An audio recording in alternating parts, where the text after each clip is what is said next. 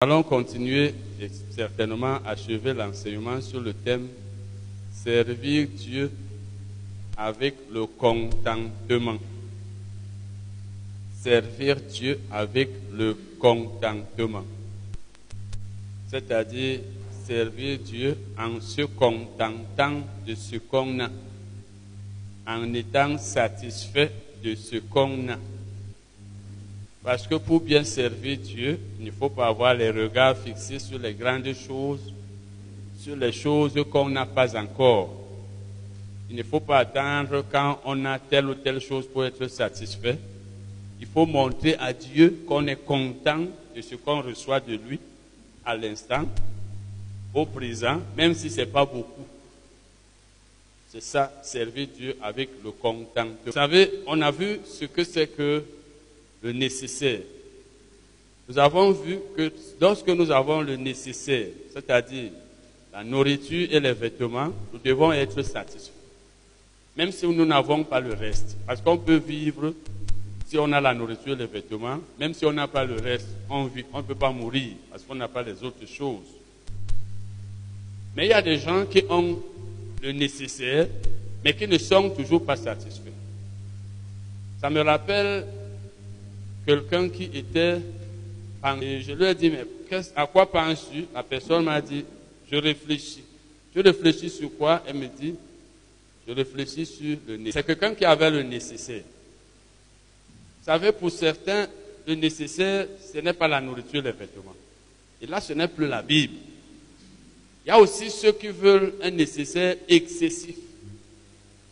Lorsque Dieu te donne la nourriture et les vêtements, Mais si tu veux avoir beaucoup de vêtements, trop de vêtements, beaucoup de nourriture, ou alors de la nourriture très chère, des vêtements très chers, tu vas mépriser le nécessaire que tu as. Tu vas trouver que ce n'est rien.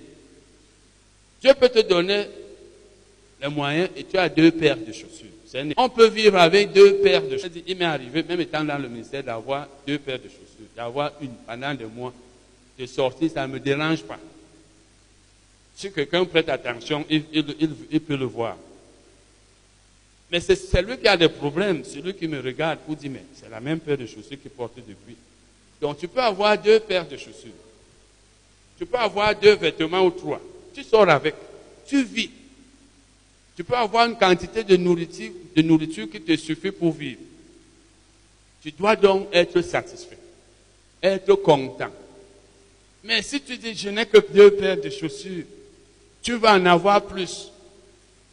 Tu auras l'impression que tu n'as pas le nécessaire.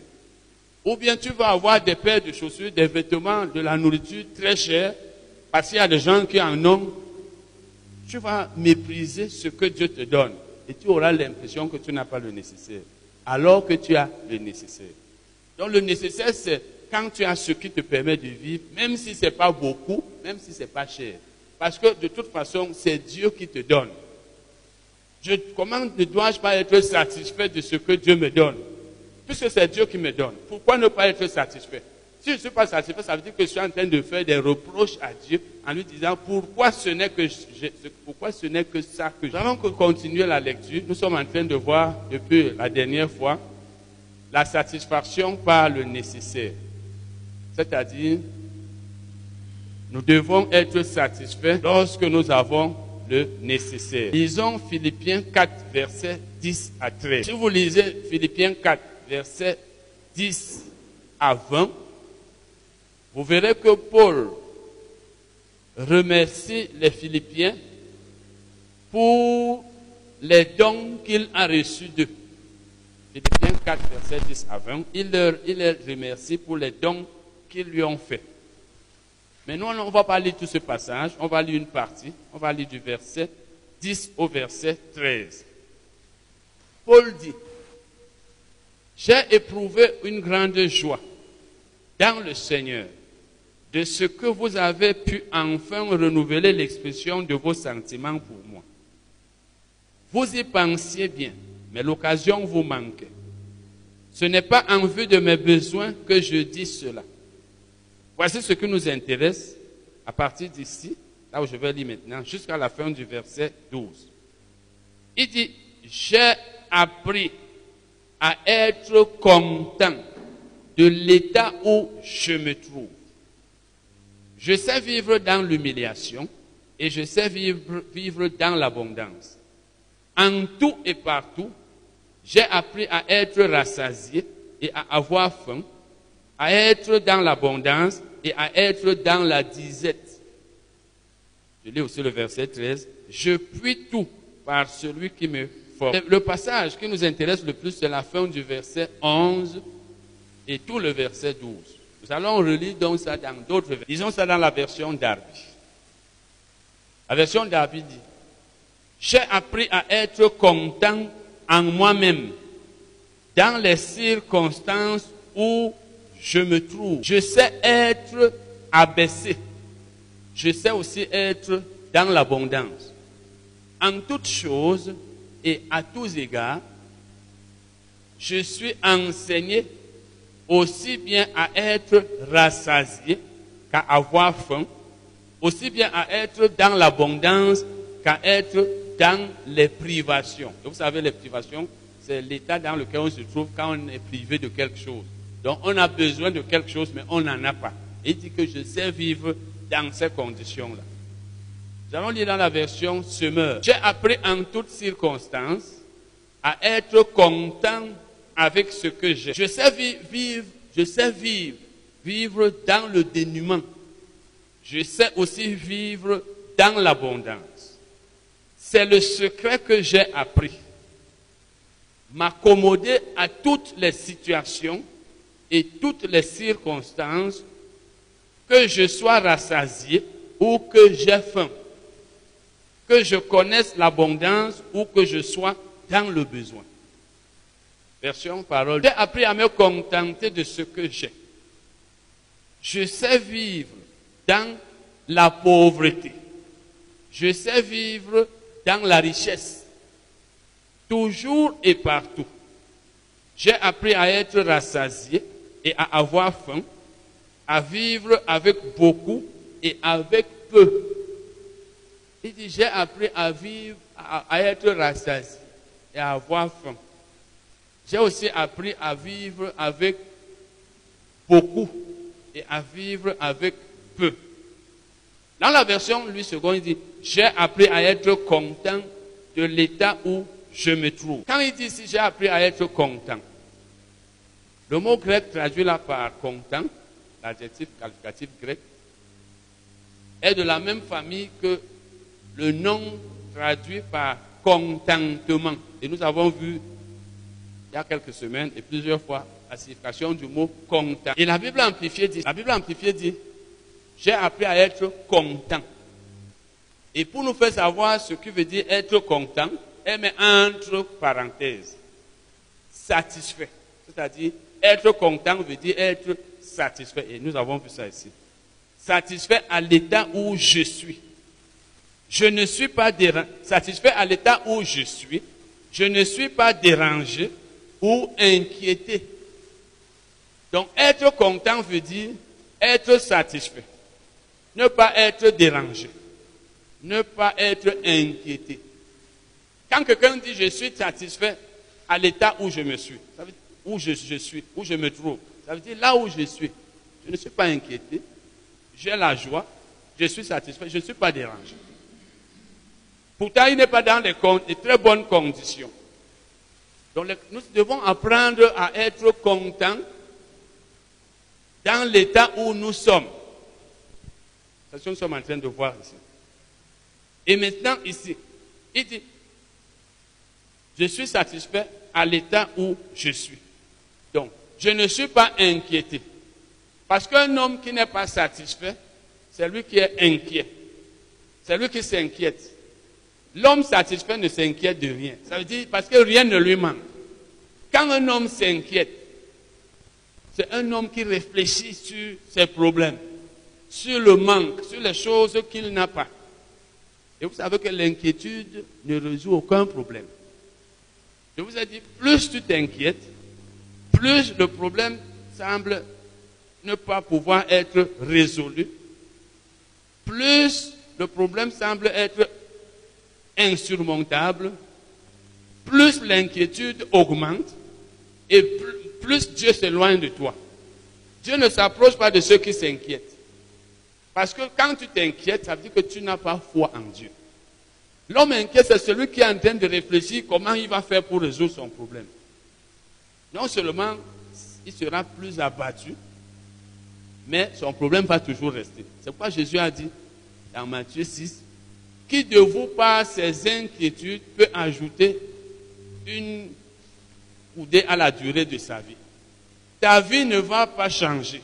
Rien ne va arriver de plus ou de meilleur dans ta vie quand tu t'inquiètes. Mais si tu as la foi, parce que les hommes de foi ne s'inquiètent pas. Les hommes de foi comptent sur Dieu. Celui qui a la foi, Dieu intervient pour lui et résout son problème. Celui qui s'inquiète, Dieu ne résout pas son problème. Donc, mieux vaut avoir la foi. Mais quand tu réfléchis sur tes problèmes et tu commences à penser, qu'est-ce que je vais faire? Je n'ai pas telle chose, je n'ai pas ceci. Alors que tu as même souvent le nécessaire. Ça veut dire que tu n'es pas satisfait. Et l'insatisfaction montre qu'on n'est même pas reconnaissant envers Dieu. Quand tu ne reconnais pas ce que Dieu fait dans ta vie, ça veut dire que tout ce que Dieu lui fait, toi, tu ne vois pas ça. Et Dieu n'aime pas les ingrats. La Bible dit que soyez reconnaissants. Je dois reconnaître que Dieu fait de grandes choses dans ma vie, même si je n'ai pas encore les grandes choses que je veux. Mais j'ai quand même le nécessaire. Parce qu'il y en a qui n'ont même pas ce nécessaire-là. Parce que souvent, nous les chrétiens, nous oublions que nous, sommes passés par des chemins, par des voies difficiles. Nous avons vécu dans le manque de telle ou telle chose. Lorsque nous avons certaines choses que nous n'avions pas avant, nous sommes toujours inquiets. Nous sommes toujours en train de penser, pourquoi je n'ai pas ceci? Si j'avais ceci, cela. Souvent je dis, si Dieu était, si Dieu pouvait vouloir faire ce que nous autres, on aurait fait, il, ferait rentrer certains d'entre nous derrière. C'est-à-dire, aujourd'hui, tu as un certain nombre de choses, mais tu méprises ça, tu trouves que c'est rien. Il te fait rentrer là où tu étais avant pour que tu expérimentes la souffrance d'il y a quelques mois, quelques années. Tu vas lui dire non, Seigneur, pardon, ramène-moi là où j'étais. Pour que tu te rendes compte que là où tu es, tu as même évolué. Parce que Dieu ne peut pas te faire évoluer tant que tu ne reconnais pas ce qu'il fait. Amen. C'est pourquoi Paul dit donc aussi que j'ai appris à vivre dans la disette. J'ai appris à être rassasié.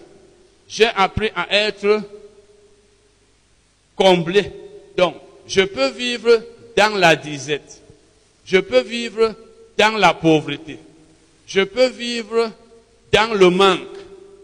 Ça veut dire que Paul voulait dire, comme nous l'avons vu dans la version euh, Semeur, je m'accommode à toutes les situations de la vie. Je m'accommode à toutes les circonstances. Si je suis riche, je suis à l'aise. Si je ne suis pas riche, je suis toujours à l'aise. Mais Paul avait quand même à manger. Même si par moment il, était privé de nourriture, il le dit dans ses épîtres. Mais il avait à manger. Ça veut dire, c'est un homme qui a appris à s'habituer à toutes les situations de la vie. Quand tu es chrétien, et surtout, assure-toi que si tu vis dans le manque, dans les privations, si tu n'as pas telle ou telle chose dont tu as besoin, assure-toi que ce n'est pas toi-même qui en est la cause.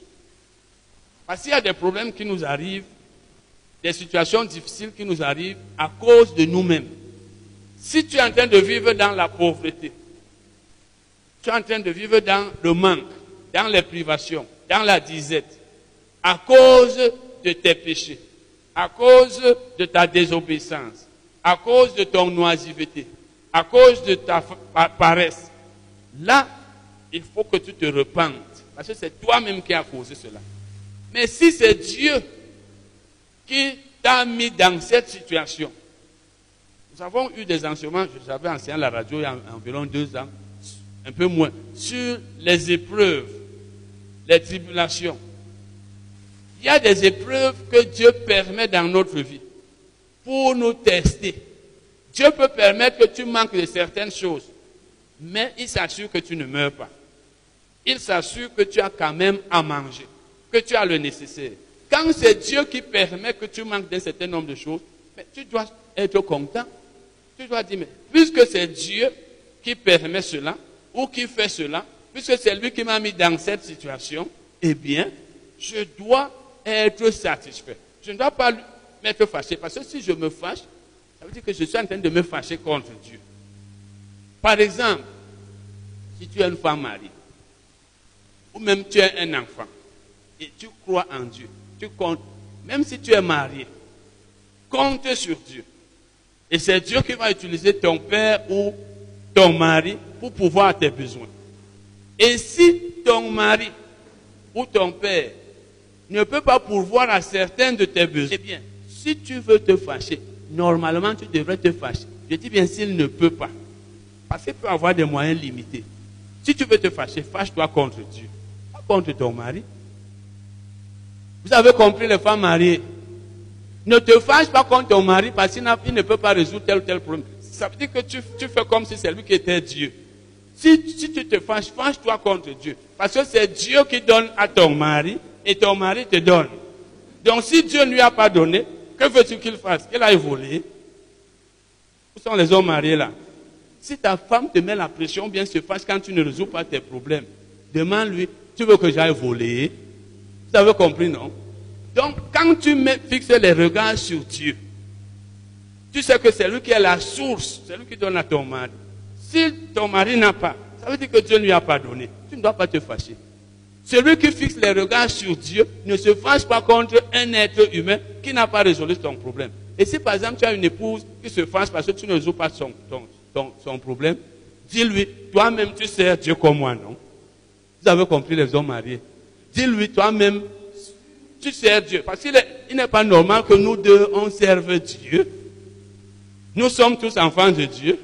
Et que toi, tu fasses comme si c'est moi qui étais ta source. Dis-lui toi-même, parle à ton Dieu. parce que la femme doit aussi avoir la foi. Montre à ton mari que comme tu n'as pas pu résoudre mon problème, je sers Dieu, Dieu va résoudre et Dieu va résoudre. S'il ne résout donc pas, comprends que c'est lui qui est la source de tout. Donc, lorsque tu as le nécessaire, tu ne dois pas être insatisfait. Tu dois rendre grâce à Dieu parce qu'il te donne le nécessaire. Tant que tu as de quoi vivre, ce qui te permet de vivre, ne cherche pas à, absolument avoir, avoir plus. Donc, Paul dit ici que je m'accommode à toutes les situations. Je m'accommode à toutes les circonstances. Ça veut dire, je suis satisfait quand j'ai de l'abondance. Quand je mange, j'ai beaucoup à manger. Quand j'ai à manger, il y a même du reste. Il y a des choses qui restent. Quand je et je ne finis même pas tout. Mais je suis, je m'accommode aussi dans les situations où certaines choses me manquent. Un chrétien doit être comme Paul. Quand tu as beaucoup, tu es satisfait. Quand tu n'as pas beaucoup, tu es satisfait. Tant que toi, tu as à manger et tu as les vêtements.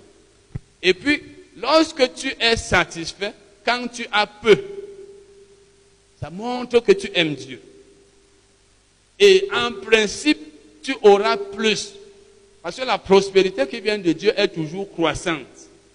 Si aujourd'hui tu manques de quoi manger, demain tu as juste à manger. Tu suis les principes, tu vas commencer à avoir à manger. Et quand tu vas commencer à avoir à manger, à avoir le nécessaire, tu vas plus rentrer en arrière. Si ta prospérité va telle que tu as beaucoup, après tu rentres en arrière, il y a un problème quelque part. Dieu ne nous fait pas avancer pour nous faire rentrer en arrière. Soit tu as brûlé les étapes avant d'arriver là où tu es, et maintenant Dieu te montre qu'il n'était pas avec toi. Soit tu as été infidèle dans la gestion de ce que tu avais et tu rentres en arrière. Mais sinon, la prospérité qui vient de Dieu, même si elle est lente, selon nous, elle semble être lente, elle est plus sûre. Donc lorsqu'aujourd'hui, je n'ai pas le nécessaire, je dois toujours être content. Lorsque j'ai le nécessaire, je dois être satisfait. Et quand je suis satisfait, le temps va arriver où Dieu va commencer à me donner plus. Et après, maintenant, je serai dans la surabondance. Quand vous lisez les épîtres de Paul, vous allez voir qu'à certains moments, Paul manquait de... Il était, si vous lisez dans les épîtres qu'il a écrites, 2 Corinthiens, vous allez voir qu'il a souffert de faim, il a souffert de famine, il a souffert de beaucoup de choses. Mais quand vous lisez ici, vous allez voir qu'il a dit, si vous lisez tout le passage, vous allez voir qu'il dit, j'ai été comblé de bien. Il dit ça aux Philippiens. J'ai été comblé de bien. Mais il n'a pas commencé par là. Il était un homme qui servait fidèlement Dieu. Le meilleur prédicateur que Dieu a utilisé sur la terre après Jésus, c'est Paul.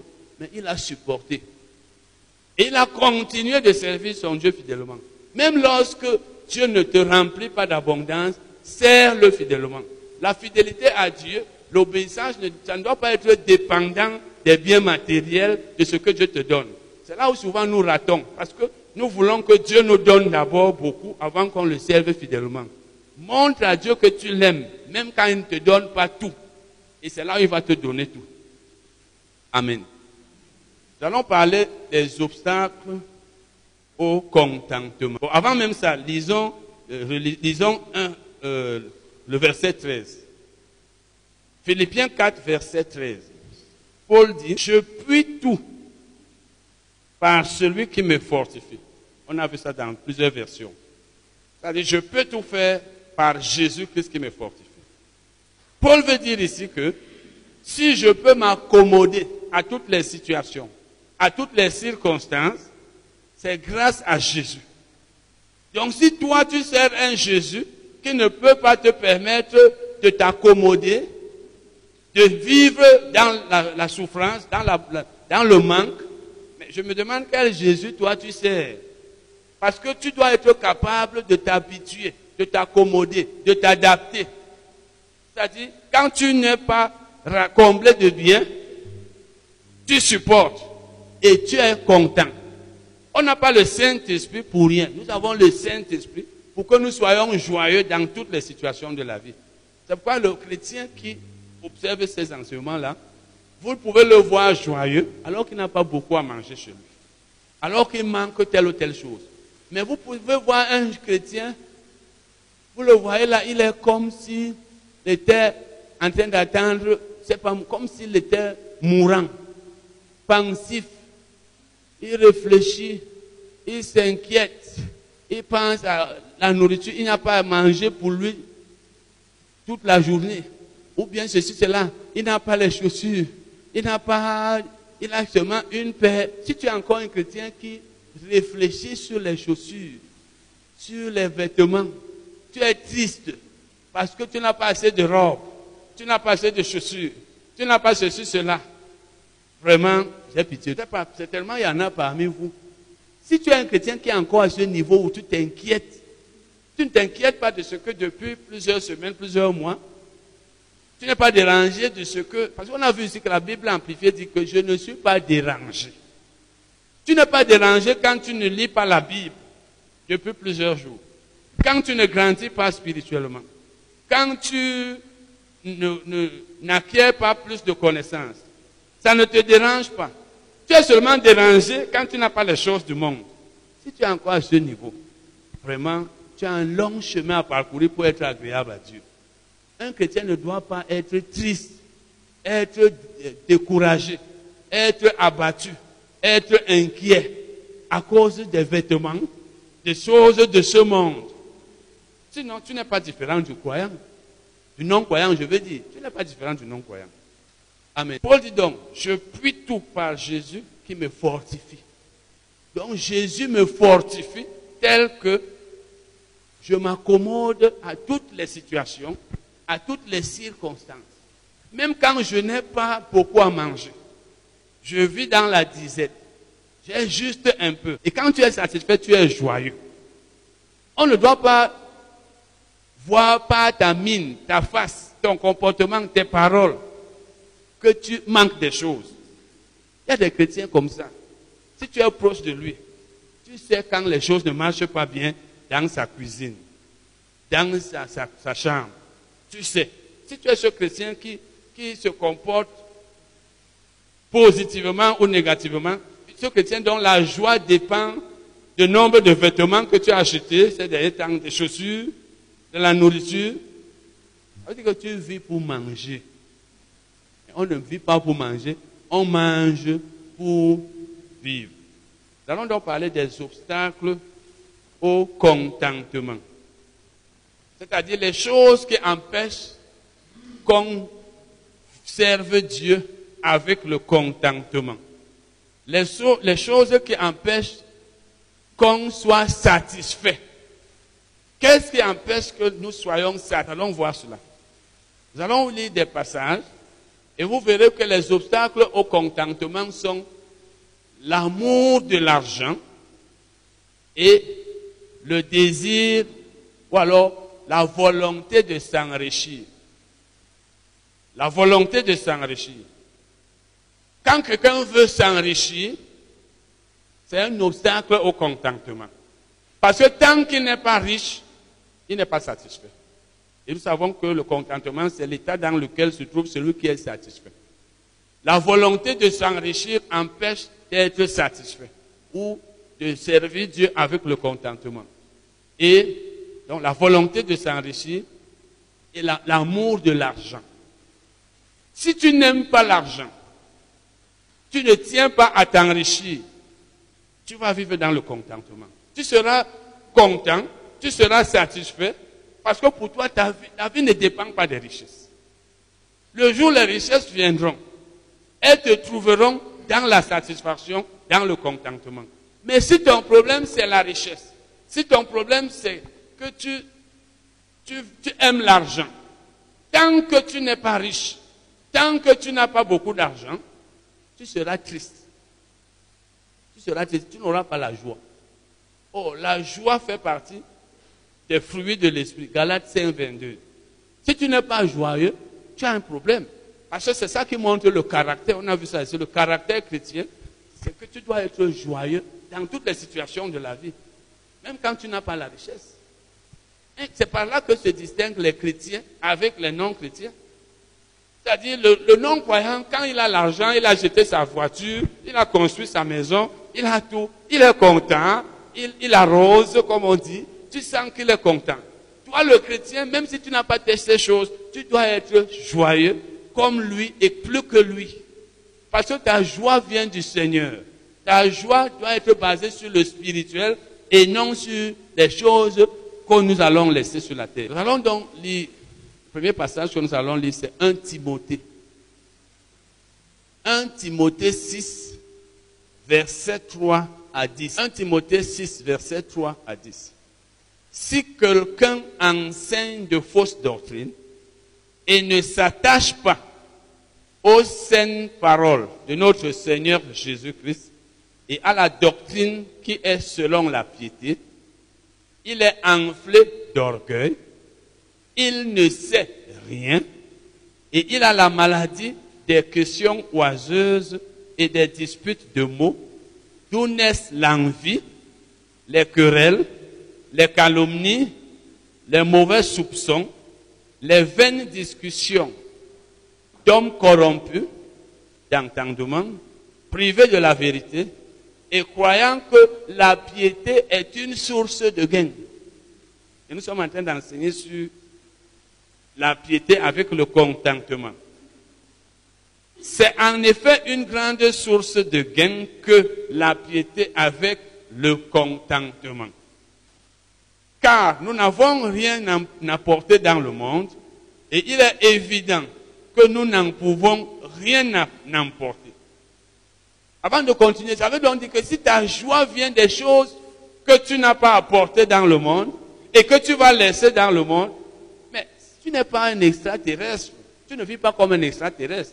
Un extraterrestre, c'est quelqu'un qui vit sur la terre sachant qu'il va tout laisser. de chez lui, c'est pas ici. Le croyant qui, dont la joie dépend des choses du monde, c'est un terrestre. Demande pas ton voisin s'il est terrestre ou extraterrestre. Demande-lui. Demande-lui où est le chez lui, sur la terre ou au ciel. Jésus a dit aux Juifs, vous êtes d'en bas, moi je suis d'en haut. Vous êtes de ce monde, moi je ne suis pas de ce monde. L'homme qui n'est pas de ce monde, sa joie ne dépend pas des choses de ce monde. C'est des choses qui sont importantes dans la vie chrétienne. Si tu es un chrétien dont la joie dépend des choses de ce monde, et tu n'es pas joyeux parce que tu n'as pas ces choses, tu n'es pas en train de grandir. Tu n'as pas un caractère chrétien. La joie du chrétien ne doit pas dépendre de ces choses. Ça ne veut pas dire que quand tu les as, tu dois être fâché. C'est pas ce que je dis. Nous tous, chacun de nous doit être content. Si j'ai une maison, je dois être content parce que j'ai quand même ma maison.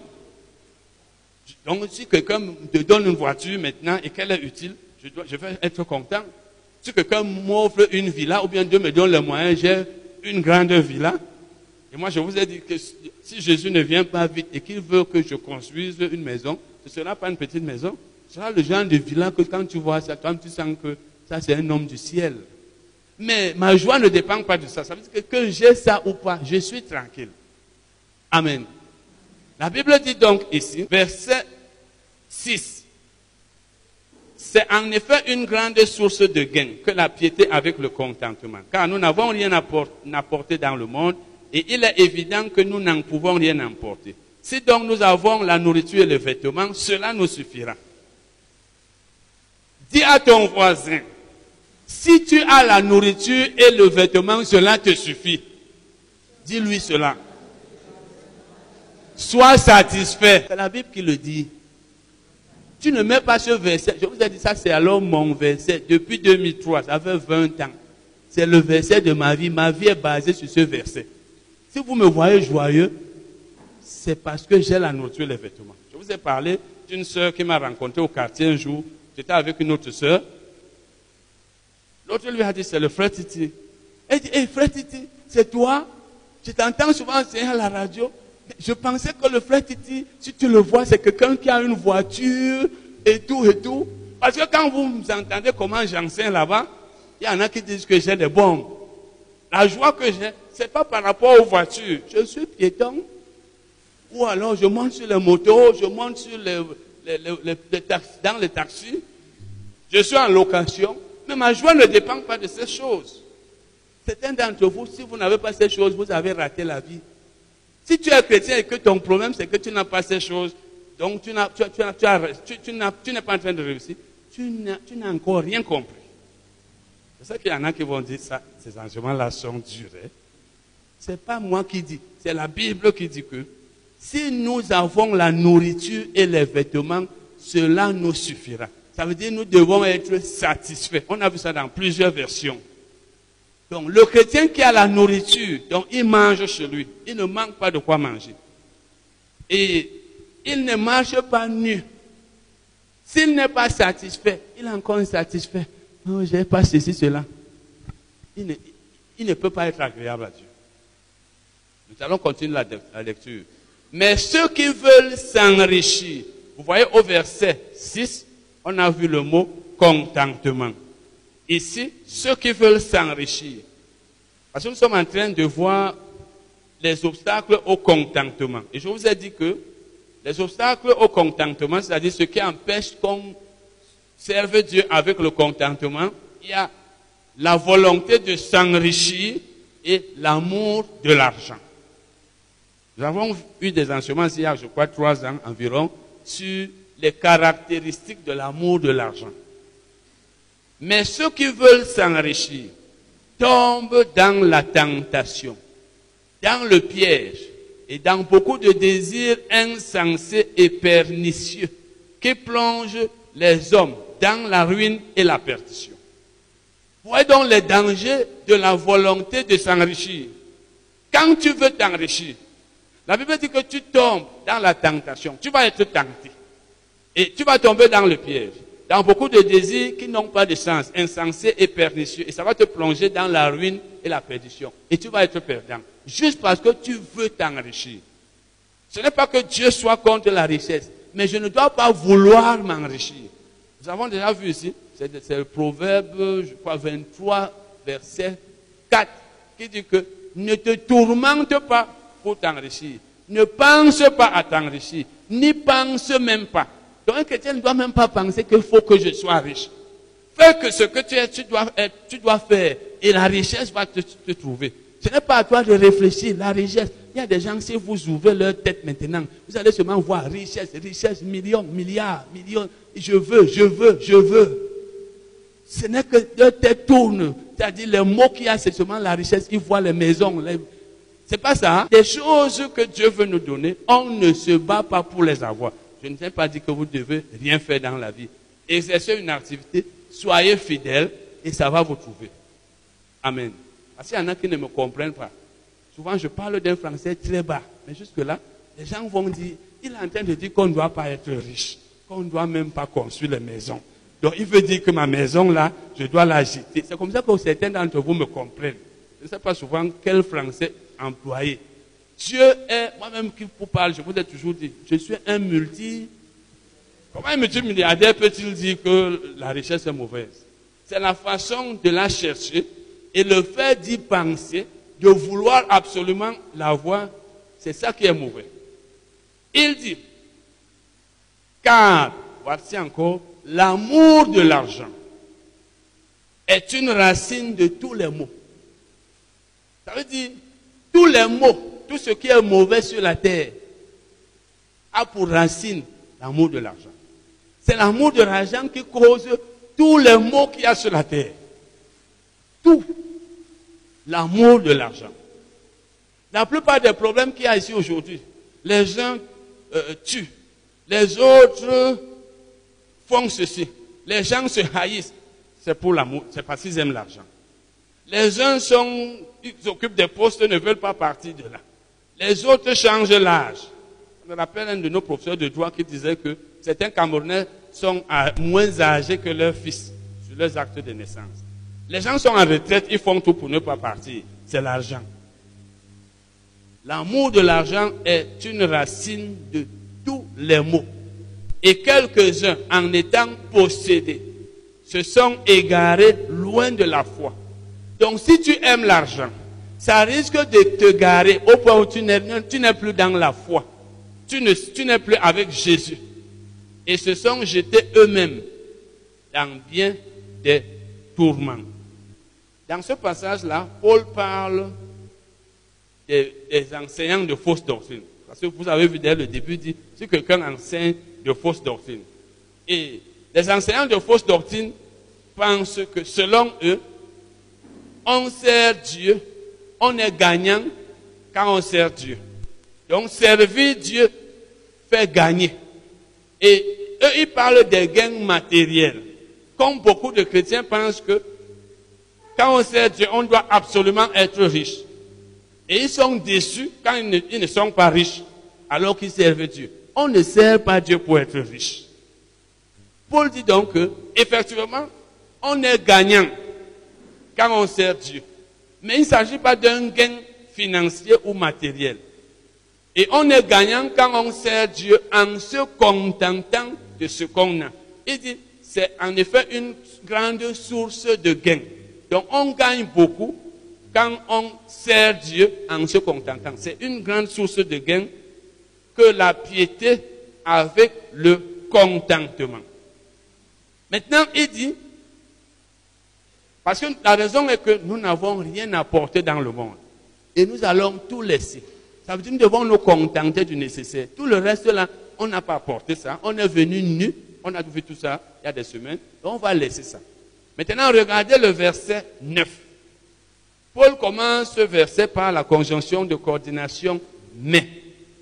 Et c'est une conjonction qui est employée pour marquer l'opposition. Quand quelqu'un dit mais, ça veut dire que ce qu'il va dire, ça s'oppose à ce qu'il a, ça s'oppose à ce qu'il a déjà dit. Il dit donc, mais ceux qui veulent s'enrichir, il parle d'abord du contentement. Il dit, nous devons nous contenter de la nourriture et du vêtement. Mais si quelqu'un veut s'enrichir, pourquoi Paul le dit? Parce que c'est pour dire que si une personne veut s'enrichir, c'est une personne qui ne vit pas avec le contentement.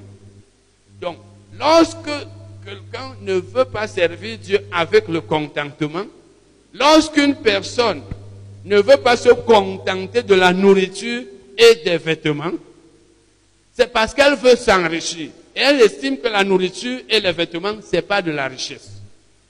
Donc, le contentement s'oppose à la volonté de s'enrichir.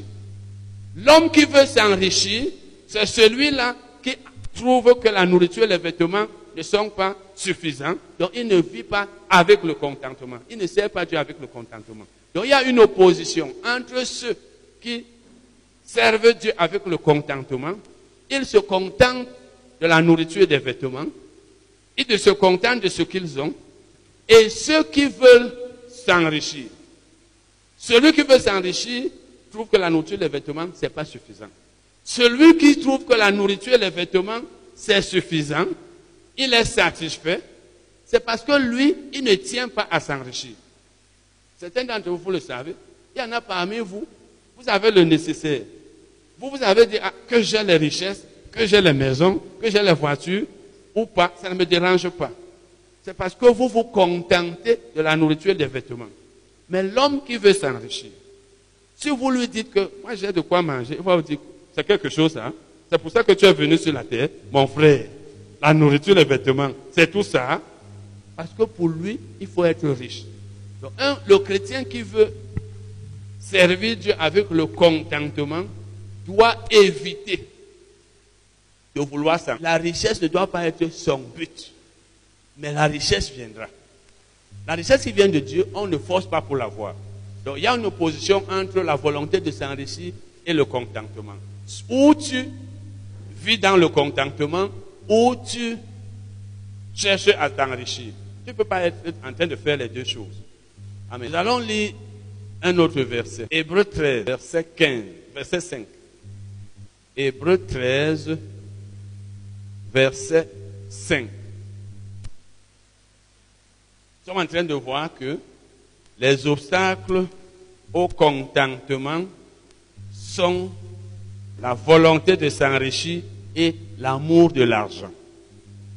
Et tout à l'heure, on a même vu, même dans 1 Timothée 6, il a aussi dit, l'amour de l'argent est une racine de tous les maux. Parce que ceux qui veulent s'enrichir, c'est parce qu'ils aiment l'argent. Et quand quelqu'un aime l'argent, il n'est pas rassasié par l'argent. Ecclésiaste 5, verset 9. Quand quelqu'un n'est donc pas rassasié par l'argent, même quand il a de l'argent, il veut toujours avoir plus. Il a même des millions, il veut avoir plus. Et quand lui n'a donc pas ces millions, vous pensez qu'il peut, il puisse être satisfait Que quand lui veut les millions, les milliards, et Dieu ne lui donne que la nourriture, les vêtements, il ne peut pas être satisfait. Hébreu 13, verset 5. C'est à nous que la Bible parle ici. Ne vous livrez pas à l'amour de l'argent Dis à quelqu'un, ne te livre pas à l'amour de l'argent. Regarde-le dans les yeux et dis-le lui. Dis-lui, n'aime pas l'argent. La Bible dit donc, ne vous livrez pas à l'amour. Il y a des gens qui m'ont déjà dit, même les chrétiens, ah, frère nous tous, on aime l'argent. Quelqu'un peut ne pas aimer l'argent. Vous savez, il y a souvent des, gens qui discutent sur la Bible. Souvent, souvent même des gens à qui j'enseigne, souvent je les regarde comme ça et dis que peut-être il faut qu'on les délivre. Parce que quand la Bible dit n'aimez pas l'argent, ça veut dire qu'on peut ne pas aimer l'argent. Ne viens pas me dire que tout le monde aime l'argent et Dieu lui nous interdit d'aimer l'argent. Ce n'est pas possible. Tout le monde veut l'argent. Mais vouloir et aimer, c'est deux choses différentes. Nous avons vu ici les caractéristiques de l'amour de l'argent. Tu peux avoir beaucoup d'argent, mais, mais tu n'aimes pas l'argent. Comme tu peux ne pas avoir beaucoup d'argent, mais tu l'aimes plus que celui qui en a. Donc la Bible nous interdit d'aimer l'argent. Quand tu aimes l'argent, ta joie vient de l'argent. Quand tu en as beaucoup, c'est là où tu, es content. On a vu ça ici. Quand tu aimes l'argent, tu aimes ceux qui te donnent l'argent. Quand tu aimes l'argent, tu respectes ceux qui te donnent l'argent. Quand tu aimes l'argent, ton but c'est seulement avoir l'argent.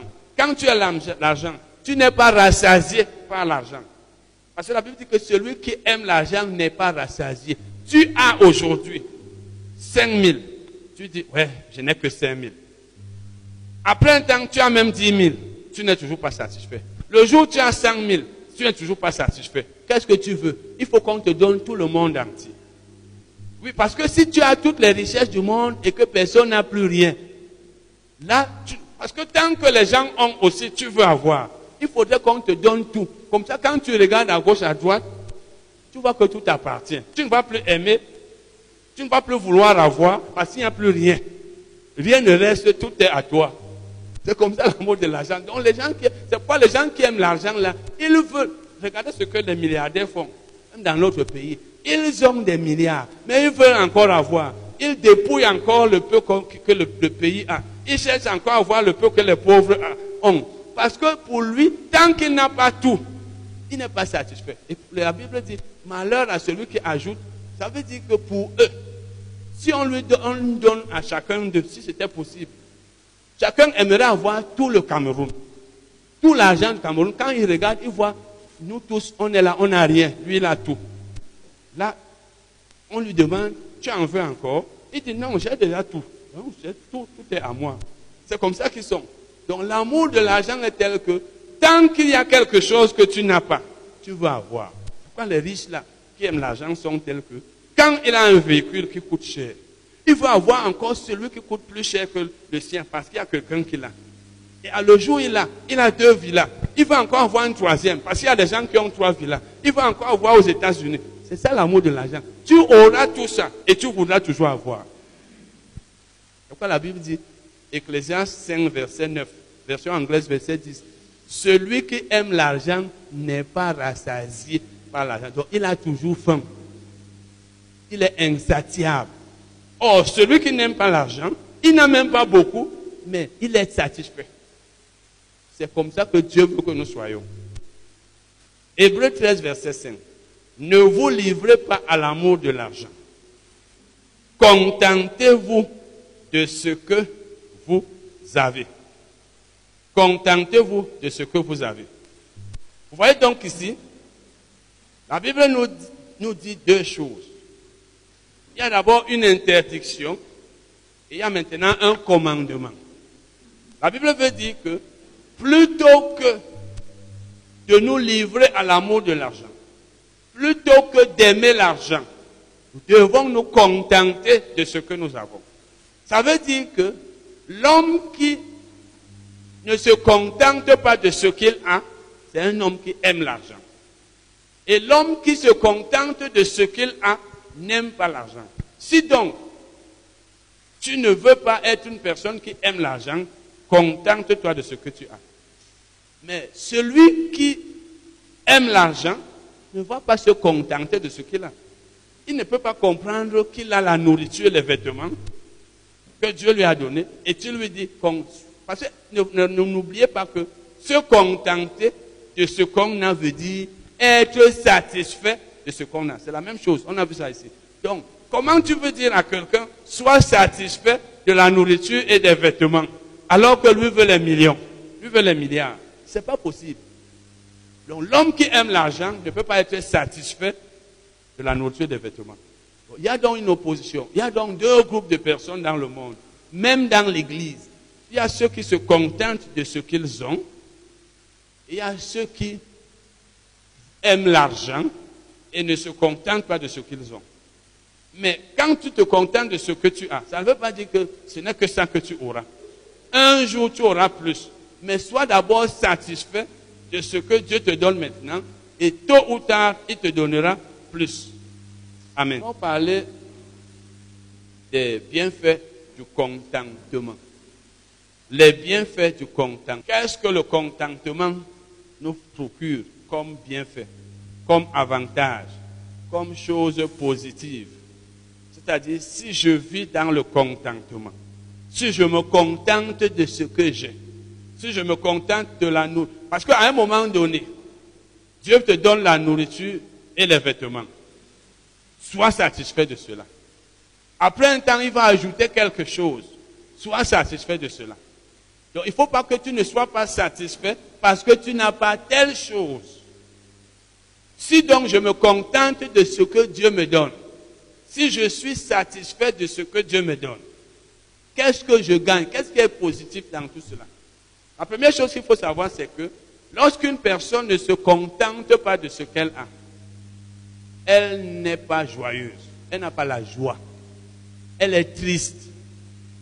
Vous-même, vous savez que quand vous manquez de quelque chose et que ça vous dérange, vous êtes triste. C'est pas ça, hein?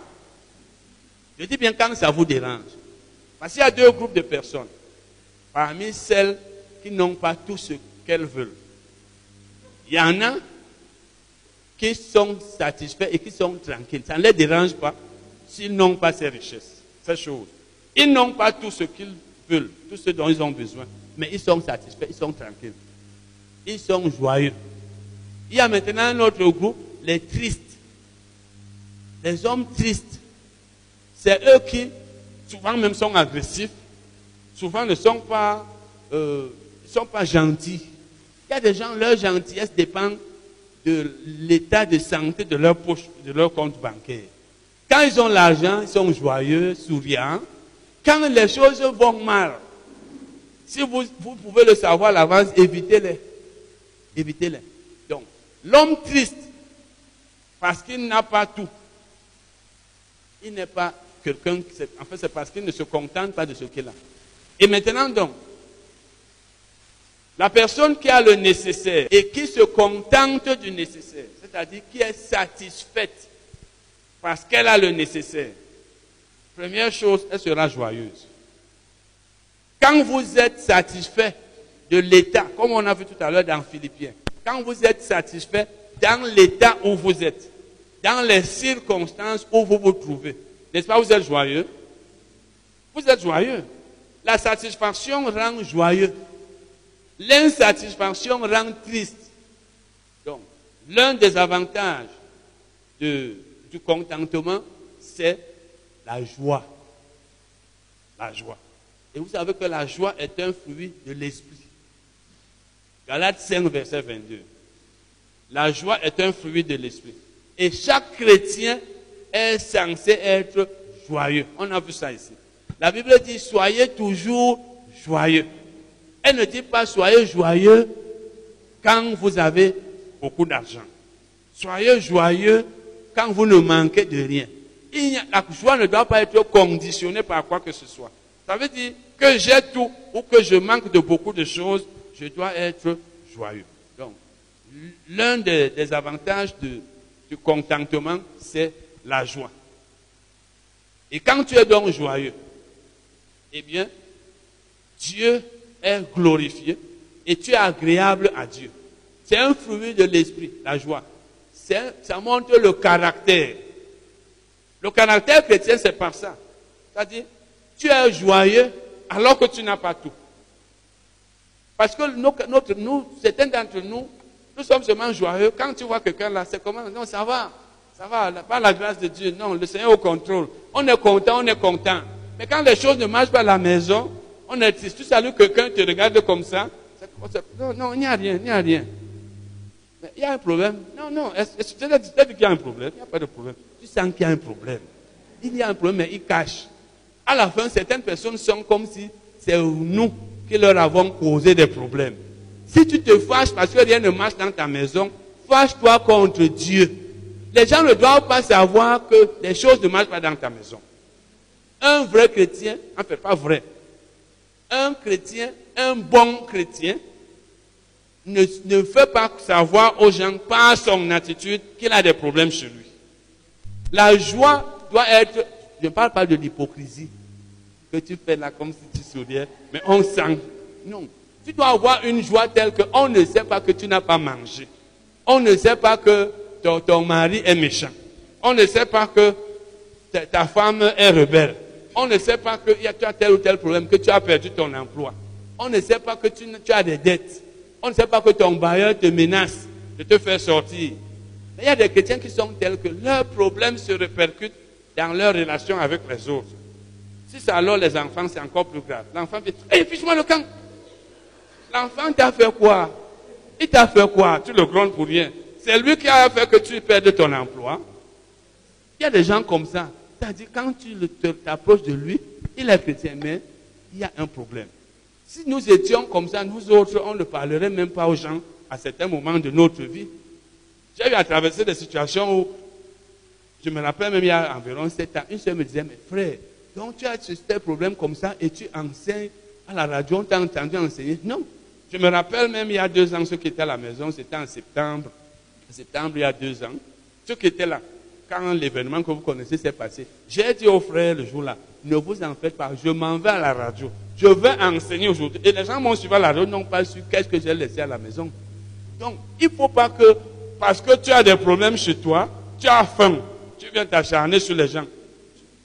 C'est nous qui t'avons refusé la nourriture. Hein? C'est pas normal. Mais le chrétien charnel, c'est comme ça qu'il est. Ces problèmes, c'est vous qui êtes copé. Autre avantage du contentement, ce sont les actions de grâce.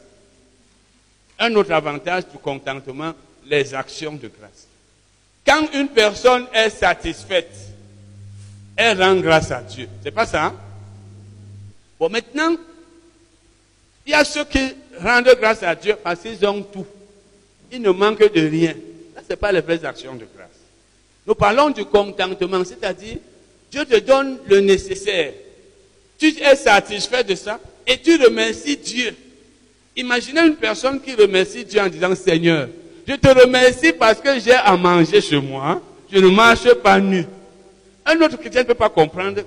Tu remercies Dieu pour la nourriture? Rien que. Parce que les gens pensent que remercier Dieu, c'est seulement quand tu as les millions, les milliards, les villas.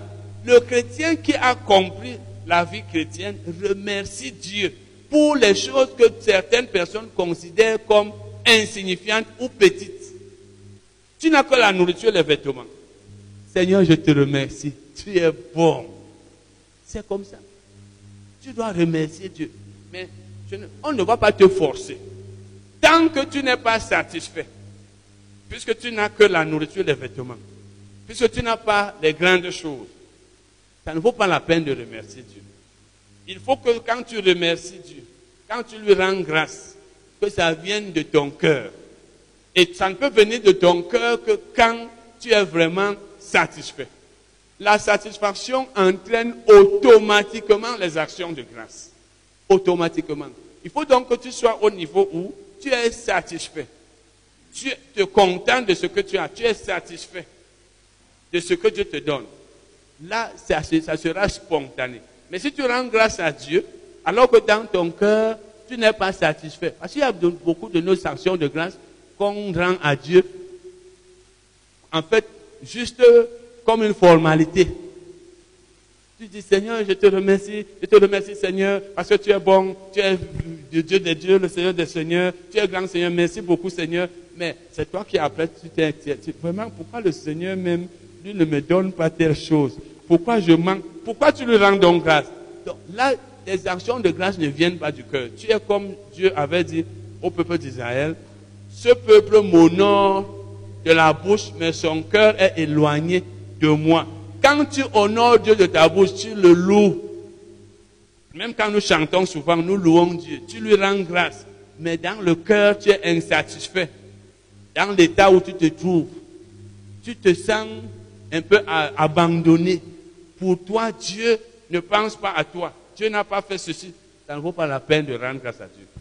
Donc, celui qui est satisfait dans l'état où il se trouve, celui qui se contente de ce qu'il a, qui est content parce que ce que Dieu lui donne, il trouve même que c'est beaucoup, automatiquement, il va rendre grâce à Dieu. Et quand tu rends grâce à Dieu, Dieu, tu es agréable à Dieu, et c'est là où Dieu va te donner, faire encore plus de choses dans ta vie. Vous savez, les actions de grâce, je vous l'ai déjà dit ici, les actions de grâce, la louange, tout ça c'est la même chose.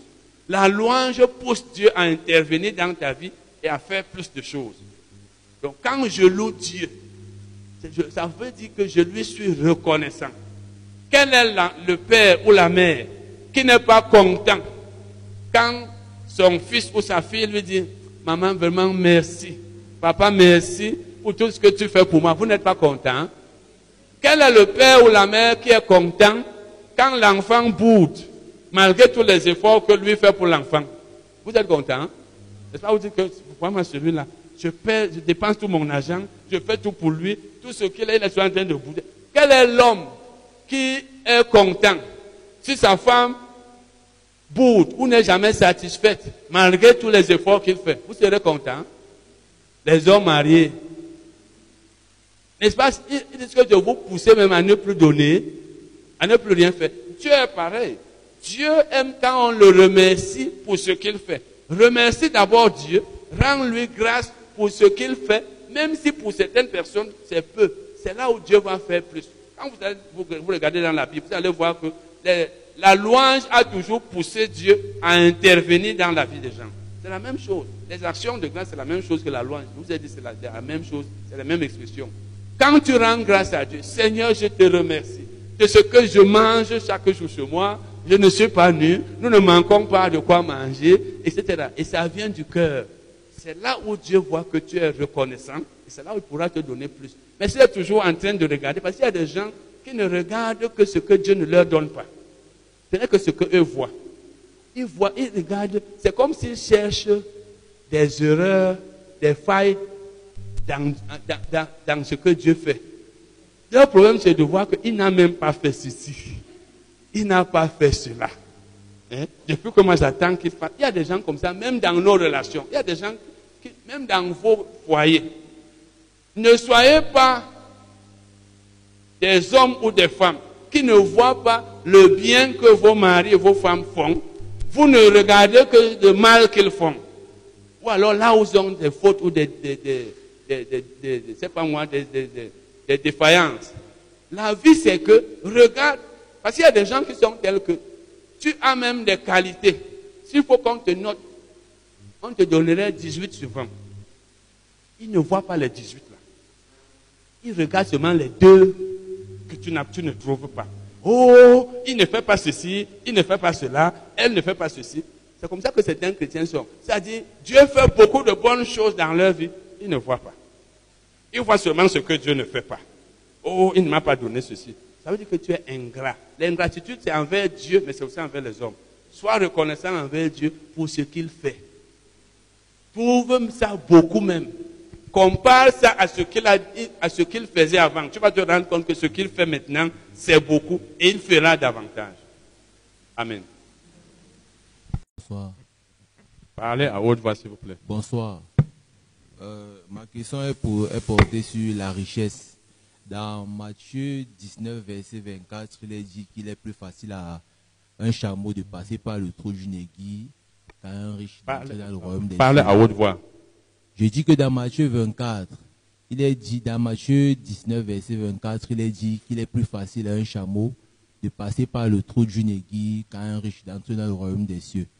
Là, j'aimerais savoir, est-ce que à un niveau, la richesse peut-elle jouer le rôle d'antagoniste euh, La richesse peut être. Est-ce qu'elle peut, jouer le rôle d'antagoniste pour aller sur le chemin de, du Seigneur?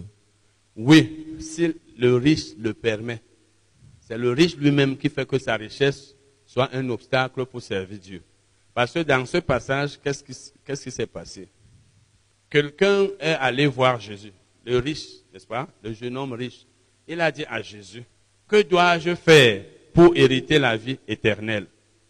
Jésus lui a dit, garde les commandements, fais ceci, fais ceci, fais ceci, fais cela. Et cet homme gardait les commandements. Il a dit, mais moi je fais tout ça. Et la Bible dit même que Jésus l'a regardé, il a aimé. Donc c'est quelqu'un qui s'efforçait de, de, de garder la loi. Il a dit, moi, je fais tout ça. J'aime mon prochain, je fais ceci, je fais cela. Je suis 100%, je suis parfait. Jésus lui dit, ok, ce que tu dois donc faire maintenant, c'est que, tu vois comment je suis là, n'est-ce pas? Je suis un homme qui n'a pas de domicile. Je monte, je descends, je prêche l'évangile partout. Je dors là où il m'arrive de dormir. Vends donc tes richesses. Tu les distribues aux pauvres. Tu me suis. Tu deviens un homme ambulant comme moi. La Bible dit que cet homme est devenu triste. Il sait de quoi? Donc je vais vendre mes richesses. Commence à monter, se sent comme un fou, mes richesses, parce que son cœur était dans les richesses. Il n'était pas prêt à se séparer des richesses pour suivre Jésus. C'est à ce niveau-là que la richesse devient un obstacle. Mais sinon, la richesse, quand tu sais l'utiliser, ça ne t'empêche pas de servir Dieu. Dieu n'est pas contre la richesse. Mais quand la richesse devient pour toi quelque chose qui te sépare de Dieu, parce qu'il y a des gens riches, par exemple, qui ne vont plus à l'église, qui ne font plus l'œuvre de Dieu, qui ne, donnent, ne font plus rien. Quand ils voulaient ces richesses, ils cherchaient Dieu. Quand la richesse devient telle que tu n'es pas prêt à te séparer de tes intérêts, tu n'es pas prêt à faire la volonté de Dieu, et c'est là le risque. Parce que si vous lisez même Deutéronome 8, vous allez voir comment Dieu a mis en garde Israël en lui disant quand tu vas entrer la terre promise, lorsque tu auras des maisons, tu vas les habiter. Tu mangeras, tu te rassasieras. Ton or va se multiplier, ton bétail. N'oublie pas l'éternel ton Dieu. Que ton cœur ne s'enfle pas. Souvent, la richesse rend orgueilleux. Quand quelqu'un est orgueilleux, il commence à penser que, quand quelqu'un est riche, pas tous, il commence à penser que comme il a l'argent, on va faire ce qu'il dit. Il décide comme il veut. Il commande. Il commence à penser qu'il dépasse les autres.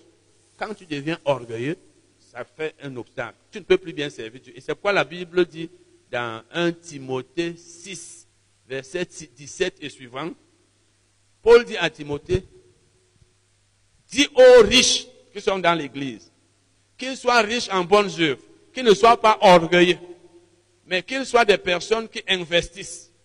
Donc, la richesse en elle-même n'est pas un obstacle pour servir Dieu. Mais c'est l'homme qui l'utilise qui peut faire que cette richesse devienne un obstacle s'il y met son cœur. C'est-à-dire, si cette richesse devient comme son Dieu. Et c'est pourquoi Jésus a dit même dans Matthieu 6, 24 euh, que nul ne peut servir deux maîtres. Ou il va servir l'un, il ne va pas servir l'autre. Ou il va aimer l'un, il ne va pas aimer l'autre. Et il a dit, on ne peut servir Dieu et maman. Maman, en, grec, c'est mamonas. Ça veut dire richesse. On ne peut pas servir Dieu et l'argent. Si ton cœur c'est dans l'argent, tu vas faire semblant de servir Dieu. C'est là où il y a problème. Mais sinon, si Dieu était contre la richesse, le Saint-Esprit n'aurait pas demandé à Paul de dire à Timothée, dis aux riches qui sont dans l'église d'être riches. Donc, la richesse est bonne. Mais il faut prendre garde que la richesse ne te pousse à être orgueilleux ou alors à te séparer de Dieu. Quand tu as l'argent, tu risques même, parce que souvent nous allons à l'église pour qu'on prie pour nous. Nous allons à l'église pour qu'on nous enseigne. Nous allons à l'église pour que Dieu change notre vie. Si c'est pour ça que tu vas à l'église, le jour où tu as déjà l'argent, tu as ces choses, tu peux déjà faire un mois, deux mois, trois mois, tu vas plus à l'église, tu ne pries plus, même à la maison, parce que tu te suffis déjà. À ce moment, la richesse est devenue un obstacle. Ça va? C'est bon, c'est bon. Est-ce qu'il y a une autre question? Autre question? Ok. Continuons ce soir notre enseignement que nous avons commencé dimanche passé sur le thème Servir Dieu avec le contentement. Servir Dieu avec le contentement. Nous avons vu ce que c'est que servir Dieu, qui est serviteur de Dieu. Nous avons vu que ce sont ceux qui ont cru en Jésus-Christ qui sont des serviteurs de Dieu dans le Nouveau Testament. Nous avons vu ce que c'est que le contentement. Nous avons vu ce que c'est que le nécessaire, le superflu. Nous avons vu plusieurs passages parlant du nécessaire et du superflu. Nous avons vu que le nécessaire, c'est ce qui nous permet de vivre. Si nous n'avons pas cela, nous ne pouvons pas vivre, nous allons mourir. Et qu'il s'agit de la nourriture et des vêtements. Et que le superflu, c'est ce qui s'ajoute au nécessaire. On peut se passer de ça. On va toujours vivre. Et le contentement, donc, consiste à se contenter du nécessaire, même si on n'a pas le superflu.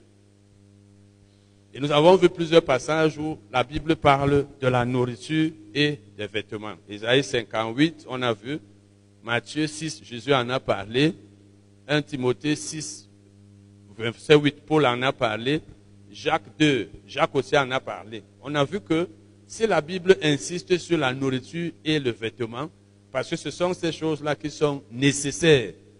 Et Jésus, en parlant du nécessaire et du superflu, dans Luc 21, a dit, cette femme a donné de son nécessaire ce qu'elle avait pour vivre. Donc le nécessaire, c'est ce qu'on utilise pour vivre. Si on n'a pas ça, on meurt. Mais les autres ont donné le superflu. Donc on peut ne pas avoir le superflu, mais si on a le nécessaire, c'est ça le plus important. On doit se contenter de cela. Nous allons donc commencer à voir ce soir que, la, bon, si vous, vous sous-titrez, vous mettez les sous-titres, la satisfaction par le nécessaire. La satisfaction par le nécessaire. Nous avons vu que le nécessaire, c'est la nourriture et le vêtement. Nous allons donc voir ce que la Bible nous dit au sujet de la nourriture et du vêtement. Nous allons voir qu'elle nous dit que nous devons être satisfaits si nous avons la nourriture et le vêtement. C'est ça le contentement. Parce que nous avons vu que le contentement consiste à être satisfait, à, être satisfait tel que même si on n'a plus rien de plus, on est content, on est joyeux parce qu'on a telle ou telle chose. Un homme satisfait, c'est celui-là qui, on pourrait dire, est rassasié, de sorte qu'il ne, désire plus rien. Nous allons lire 1 Timothée 6, versets 6 à 8. 1 Timothée 6, versets 6 à 8, version le second d'abord. C'est en effet une grande source de gain que la piété avec le contentement. Car nous n'avons rien apporté dans le monde et il est évident que nous n'en pouvons rien emporter. Si donc, nous, c'est le verset là qui nous intéresse le plus, mais au verset 6 déjà, la Bible parle de la piété avec le contentement. Et vous savez, la piété consiste à faire la volonté de Dieu, à servir Dieu, à faire, à faire ce qui lui est agréable. Et c'est de ça que j'ai, verset que j'ai pris le titre, Servir Dieu avec le contentement. Verset 8 donc. Si donc nous avons la nourriture et le vêtement, cela nous suffira. Version semeur. La véritable foi en Dieu est, en effet, une source de richesse quand on sait être content avec ce qu'on a. Nous n'avons rien apporté dans ce monde et nous ne pouvons rien en emporter. Il faut que, pardon, tant que nous avons nourriture et vêtements, nous nous en contenterons. Version parole. C'est vrai, la foi en Dieu est une grande richesse à une condition. Il faut se contenter de ce qu'on a. Nous n'avons rien apporté sur cette terre et nous ne pouvons rien emporter non plus. Mais si nous avons de quoi manger et nous habiller, cela doit nous suffire. Version Darby, c'est elle qui traduit très bien le verset 6. En fait, elle traduit ça littéralement. Parce que quand les autres disent c'est une grande source de gain, c'est elle qui traduit mieux. Elle dit, Or, la piété avec le contentement est un grand gain. C'est ça la traduction littérale en, grec. La, la piété avec le contentement est un grand gain. Car nous n'avons rien apporté dans le monde et il est évident que nous n'en pouvons rien emporter. Mais ayant la nourriture et de quoi nous couvrir, nous serons satisfaits. Et elle précise, si vous lisez dans la version d'Arby, elle explique dans ses notes explicatives que ça veut dire que, elle, elle dit soyons satisfaits. Je vais lire le dernier verset, le verset 8, mais dans la version anglaise contemporaine. Nous devons donc être satisfaits juste en ayant la nourriture et les vêtements. Si vous lisez les versets précédents de ce passage, à partir du verset 3 jusqu'au verset 5, vous allez voir que Paul parle là des faux docteurs, selon qui la piété est une source de gain. C'est-à-dire, on sert Dieu pour être riche. Parce que ces gens-là enseignaient de fausses doctrines. Pour eux, le ministère consistait à chercher de l'argent. Servir Dieu veut dire, en fait, est équivalent à avoir de l'argent. Donc pour eux, la piété, c'est une source de gain.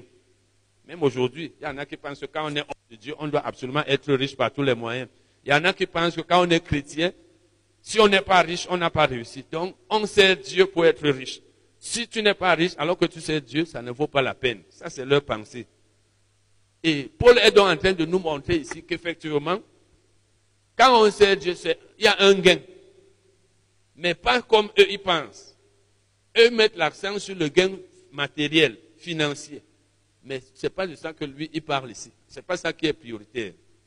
Donc, lorsque vous lisez ce passage, rappelez-vous, nous avons vu que le contentement, c'est l'état d'une personne qui est satisfait. Qui est satisfait. Donc, qui, ne désire plus rien. Parce qu'un homme satisfait, c'est celui-là qui est à l'aise tel que, qu'il a ce qu'il veut. Ça veut dire, il a ce qu'il veut. Parce que si tu veux cinq choses et tu n'en as que quatre, tu ne peux pas être satisfait. Si tu, as, tu veux cinq choses et tu as les cinq, c'est là où tu es satisfait. Un homme satisfait, c'est celui qui a ce qu'il veut. Et c'est ce que Paul est en train de dire ici. Il dit donc ici, nous devons donc être satisfaits juste avant, pardon, juste en ayant la nourriture et les vêtements. Juste en ayant la nourriture et les vêtements. Donc, nous devons être satisfaits si nous avons la nourriture et les vêtements seulement. Ça veut dire, nous devons être comme des personnes qui ont tout ce qu'ils veulent. Ce qui veut dire que c'est ça même qu'on doit chercher. Parce qu'un homme satisfait, je l'ai dit, c'est celui qui a ce qu'il veut. Et je ne peux pas être satisfait si je n'ai que la nourriture et les vêtements, si je veux plus que cela. Donc, mon, but, le but d'un chrétien, normalement, c'est avoir la nourriture et les vêtements. Ça ne veut pas dire qu'on ne doit pas avoir les autres choses. Mais c'est ça que je dois avoir comme but. C'est ça que je dois vouloir avoir. Si c'est ça que j'ai comme but, dès que j'ai la nourriture et les vêtements, je suis satisfait. Ça veut dire que si rien ne s'y ajoute, il n'y a pas de problème. Mais quelque chose d'autre va s'y ajouter. Parce que dans le plan de Dieu, nous devons avoir plus que cela. Mais c'est ça qui est plus important. Et quand je donne la nourriture et les vêtements, et je suis maintenant satisfait, là, je continue de servir Dieu fidèlement, je continue de lui être fidèle. C'est là où maintenant il va ajouter les autres choses. Mais s'il n'a pas encore ajouté autre chose, si je n'ai rien d'autre, je n'ai que la nourriture et les vêtements, je ne dois pas me plaindre. Je ne dois pas m'inquiéter. Je ne dois pas être fâché ou en vouloir à Dieu. Je ne dois pas être insatisfait. C'est ça la vie chrétienne. Malheureusement, vous le savez tous, beaucoup d'entre nous, on a la nourriture et les vêtements, mais on se plaint.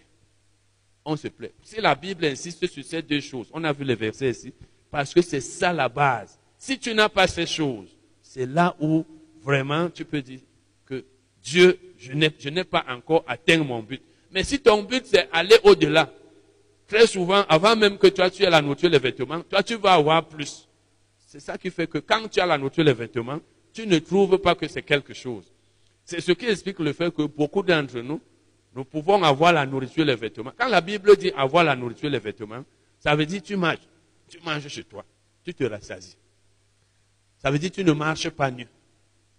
Nous verrons, parce qu'il y en a aussi qui voudront, voudraient avoir un peu trop. Parce que quand on dit ne pas être nu, il y en a qui pensent, ça veut dire qu'il faut avoir 500 habits, 400 costumes, comme quelqu'un dans notre pays, on disait qu'elle avait 400 quelque chose de costumes. Non. Il y a un minimum que quand tu l'as, tu peux vivre. Tu peux vivre. Il y a un minimum d'habits que si tu l'as. Par exemple, en saison sèche, c'est un exemple. Je n'ai pas dit que ayez seulement deux, deux vêtements. En saison sèche, si tu as deux habits seulement, tu portes un, tu laves l'autre. Le temps que celui-ci se salisse, tu vas, l'autre va sécher. Tu peux vivre à partir de deux vêtements. Ça, c'est un de plus que c'est difficile. Tu peux toujours avoir trois. Donc, tu peux ne pas avoir 50 ou 30. Tu peux avoir une paire de chaussures. Parce que pour les chaussures, mais on peut apporter une. Moi, il m'arrive souvent de porter une paire de chaussures pendant des mois. Ça ne me dérange pas. Mais ce n'est pas parce que l'argent me manque. C'est parce que j'ai le nécessaire. Ce n'est pas pour me vanter. C'est pour dire qu'il y a un minimum de choses que quand tu l'as, tu peux vivre sans problème. Mais si tu mets ta tête sur le fait que je n'ai pas beaucoup de chaussures, hein, je n'ai que cinq paires de chaussures, mais cinq c'est beaucoup. Il y en a qui n'ont que deux et ils vivent. Je n'ai pas beaucoup de robes. Je n'ai pas beaucoup de costumes. Il me faut manger la nourriture de 20 000 par jour. Parce que, non, il y a un minimum. Quand tu as ça, ça va. C'est ça que la Bible dit. Si nous avons la nourriture et les vêtements, nous ne marchons pas nus. Si tu marches nu, là, il y a problème. Amen. Donc, c'est ce que la Bible nous, parle ici. Elle dit donc, c'est un grand gain que d'avoir, que de servir Dieu en se contentant de ce, qu'on a. Parce que la Bible dit ici dans lui second, c'est en effet une grande source de gain que la piété avec le contentement. Et nous avons vu dans la version d'Abi que littéralement la Bible dit la piété avec le contentement est un grand gain. La piété avec le contentement est un grand gain. Donc je gagne beaucoup, je suis gagnant. Quand je sers Dieu, je fais sa volonté, c'est ça la piété. Je lui obéis, je cherche à lui être agréable. Pendant que je fais ça, je me contente de ce que j'ai. Parce que si tu ne te contentes pas de ce que Dieu te donne, tu ne peux pas servir Dieu fidèlement. Tu vas passer le temps à dire, mais Dieu ne me donne pas ceci. Il me faut ceci, il me faut cela. Et tu ne peux pas servir Dieu, bien servir Dieu quand tu es insatisfait. Et si tu es insatisfait parce que tu n'as pas beaucoup les choses de ce monde, parce qu'en en fait, ce que la Bible veut dire ici, quand elle dit que c'est une grande source de gain, il s'agit ici du gain, c'est-à-dire nous gagnons spirituellement. Nous gagnons spirituellement quand nous servons Dieu en nous contentant de ce que nous avons. Il s'agit ici du gain spirituel. Ça veut dire que Dieu me donne les choses matérielles. Celles qu'il me donne, je me contente de cela et je gagne spirituellement. Donc, en me contentant des choses naturelles que Dieu me donne, moi, je suis gagnant spirituellement. Parce que la Bible veut nous montrer ici que il ne faut pas que je ne sois pas content, que je ne me contente pas de cela, que je ne sois pas satisfait. Parce que si je ne suis pas satisfait matériellement, parce que Dieu ne m'a pas donné beaucoup de choses, je ne pourrai pas bien le servir, je serai insatisfait et je ne gagnerai pas spirituellement. Vous savez, pour nous les chrétiens, c'est le gain spirituel qui est plus important. Ce qui est plus important. Ce sont les richesses spirituelles qui sont plus importantes. Donc si moi je suis agréable à Dieu, parce que je le sais, je me contente, parce que tu ne peux même pas rendre grâce à Dieu tant que tu estimes que ce qu'il te donne est insuffisant. Tant que tu n'es pas satisfait. C'est celui qui est satisfait qui rend grâce à Dieu. C'est lui qui rend grâce à Dieu de tout son cœur. Tu peux rendre grâce à Dieu. Seigneur, je te remercie, mais tu es insatisfait. Tes actions de grâce n'ont pas de valeur. Les bonnes actions de grâce, c'est celles-là qu'on rend quand on est vraiment content, quand on est satisfait. Seigneur, je te remercie parce que j'ai la nourriture, je mange chez moi, je ne manque pas de nourriture. Nous nous rassasions chez moi. Merci Seigneur, je ne suis pas nu. Quand tu es content, satisfait de ces choses, c'est là où tu peux rendre grâce à Dieu. Et le problème de beaucoup d'entre nous, c'est que nos actions de grâce, nous ne, pourrions les offrir à Dieu que si nous avions les grands, les grands biens matériels. Si on ne les a pas, on n'est pas satisfait. C'est pourquoi même quand on rend grâce à Dieu, ça n'a pas d'utilité devant lui.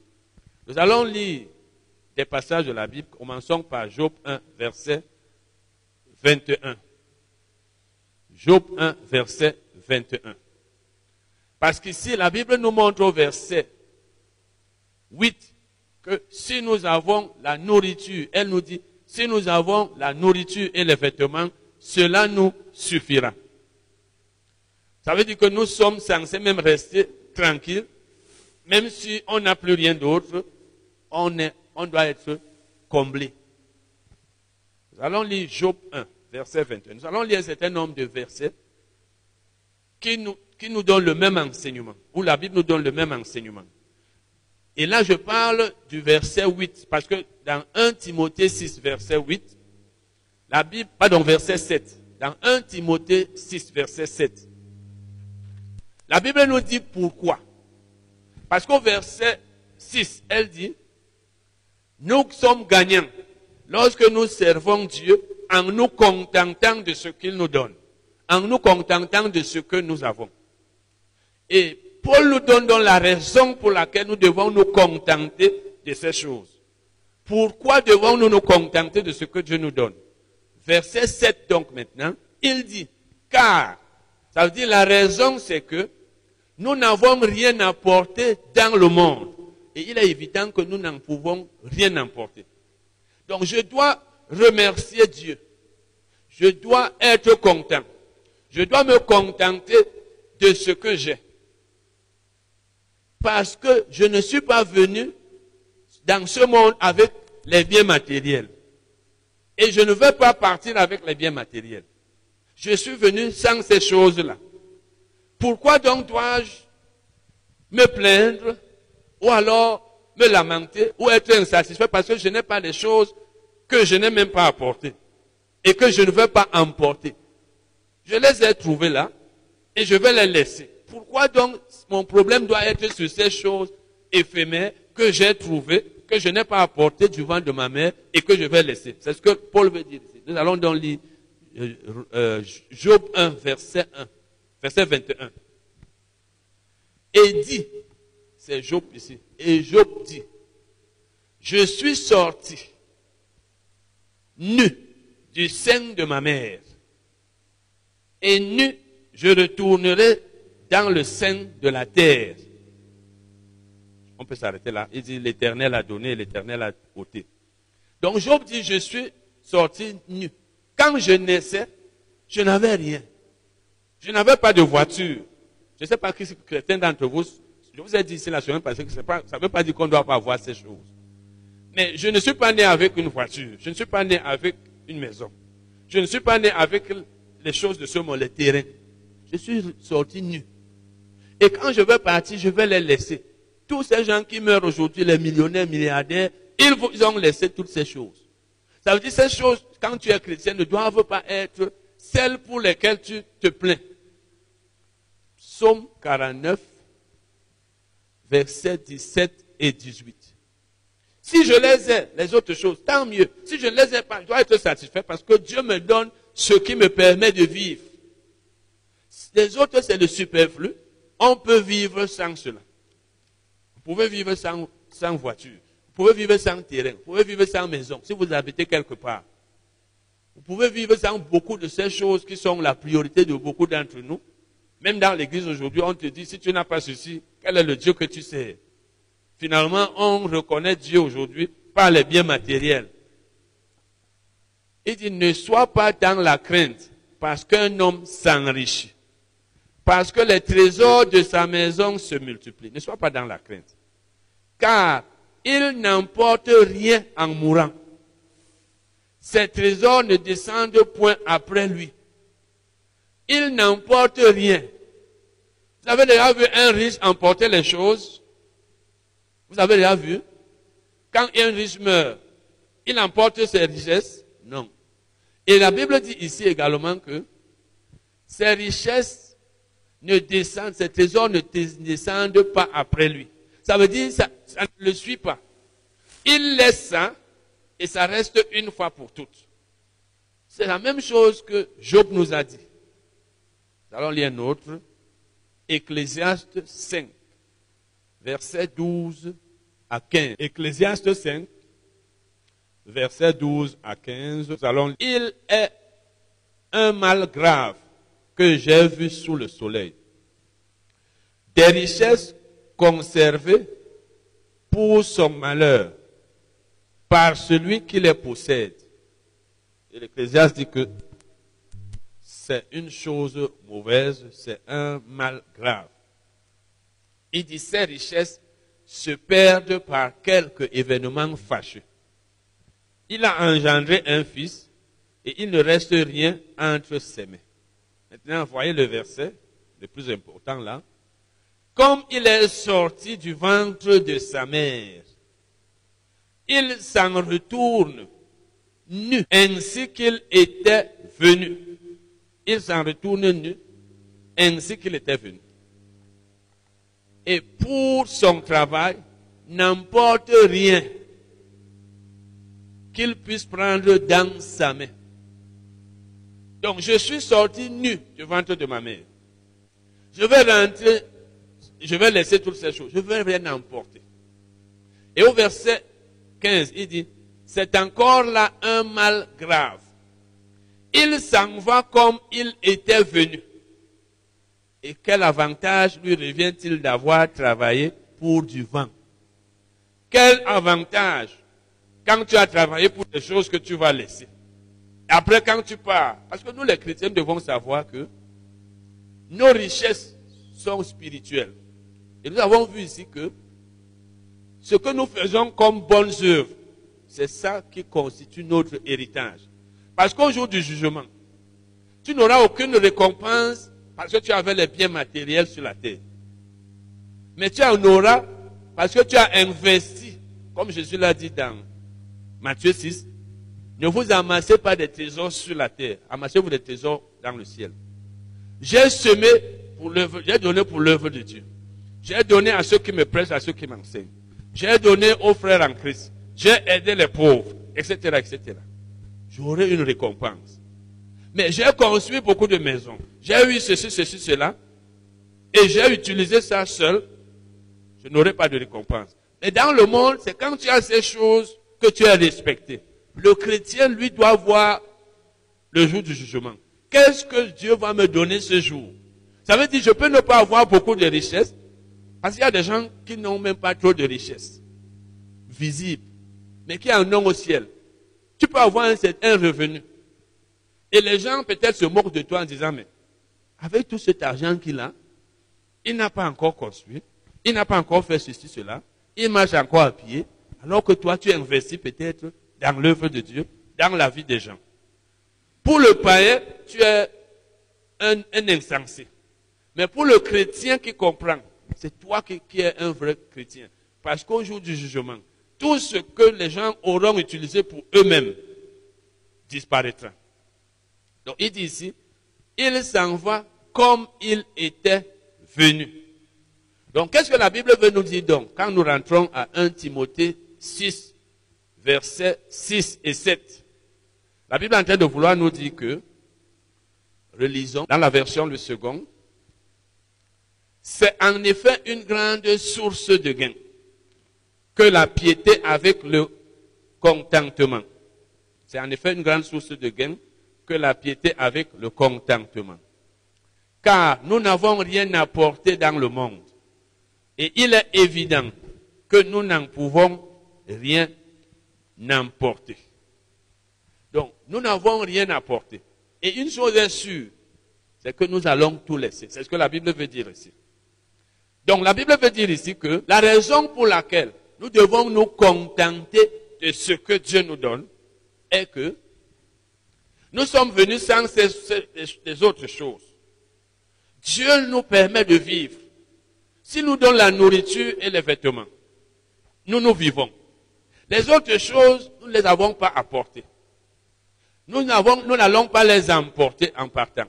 Parce que nous allons quitter ce monde, soit à cause de la mort, soit à cause de l'enlèvement. Parce que soit le chrétien meurt, il part de ce monde, soit l'enlèvement vient.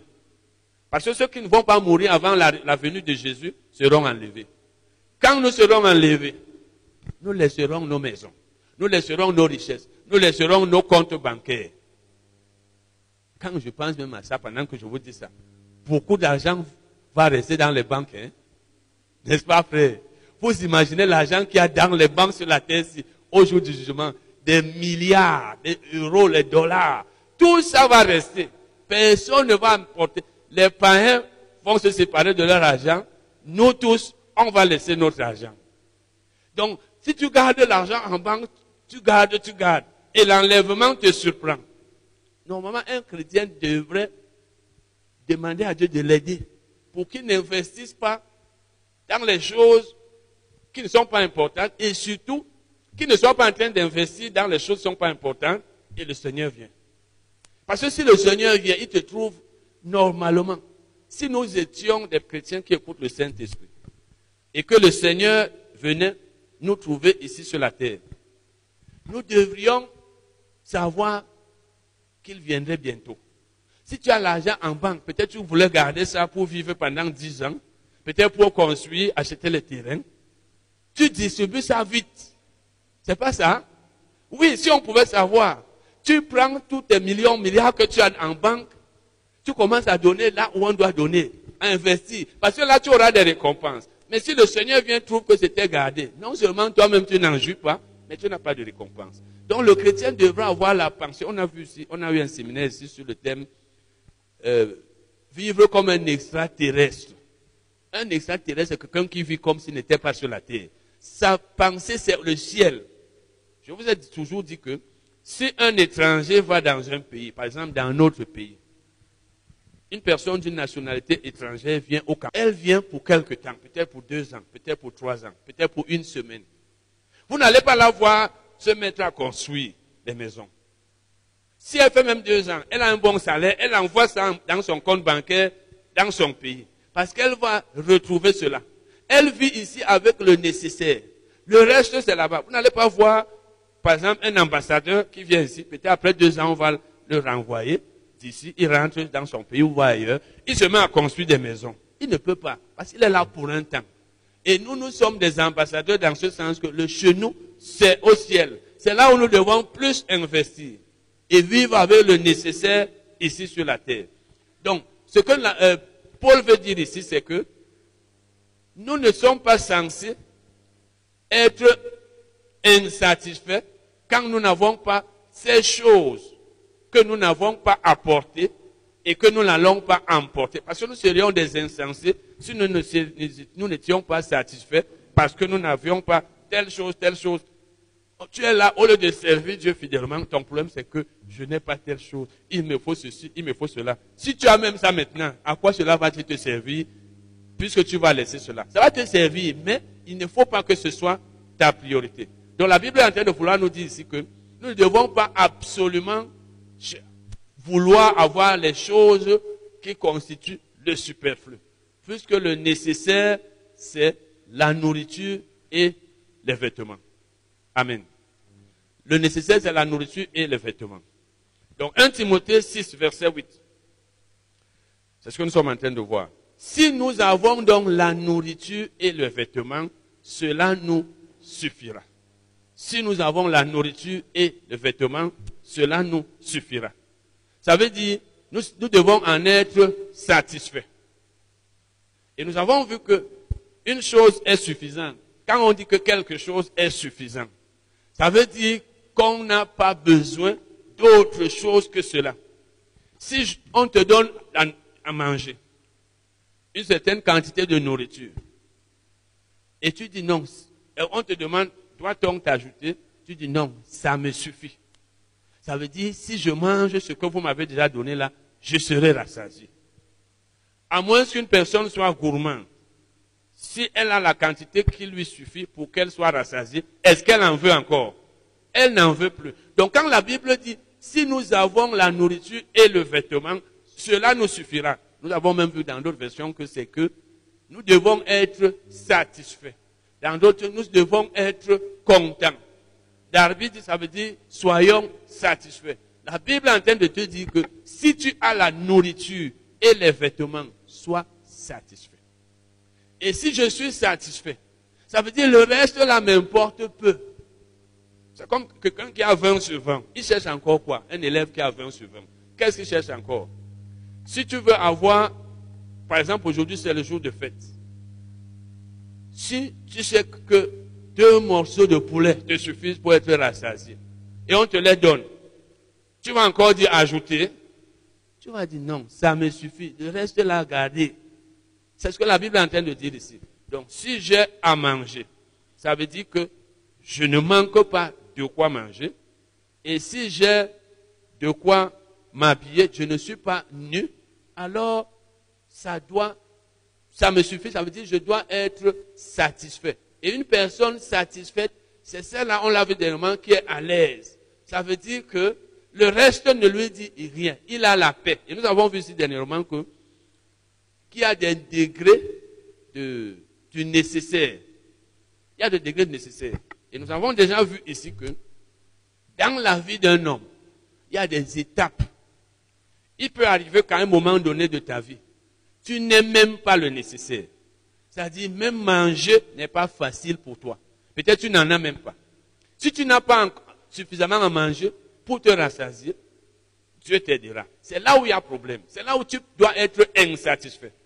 Si tu as déjà à manger, tu te rassasies. Ça veut dire que tu es déjà riche. Nous avons vu ici que le mot richesse veut dire provision abondante. Si tu manges chez toi, tu te rassasies, tu es riche. La richesse, ce n'est pas seulement le fait d'avoir les, grandes maisons. Ça, c'est un autre niveau de richesse. Celui qui a la nourriture et les vêtements, il ne manque pas de, quoi manger. Il n'est pas il est riche. Mais il y en a qui sont plus riches que d'autres.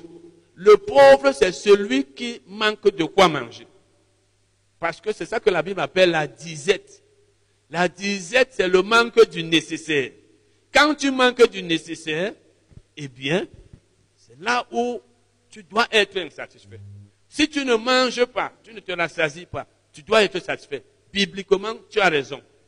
Quand Jésus a dit, parlant de ces riches, il a dit, ces riches ont donné de leur superflu. Ça veut dire qu'ils avaient le nécessaire. Ils avaient de quoi manger. Ils n'ont même pas donné tout leur superflu. Parce que quelqu'un peut avoir beaucoup, un superflu d'une grande mesure. Ils ont donné une partie de leur superflu. Mais aux yeux des hommes, ils avaient donné beaucoup. Or, la femme qui n'avait pas donné beaucoup comme eux, avait donné, c'est dans Luc 21, verset 1 à 4, elle avait donné le nécessaire. Tout ce qu'elle avait pour vivre, c'est ce que Jésus a dit. Donc, elle a donné ce qu'elle avait pour vivre. Ce que tu as pour vivre, c'est ça le nécessaire. Si tu n'as pas de quoi manger, tu n'as pas de quoi consommer pour vivre, c'est là où tu as le droit d'être insatisfait. Parce que tu es venu sur la terre pour vivre. Tu es venu sur la terre et on mange pour vivre.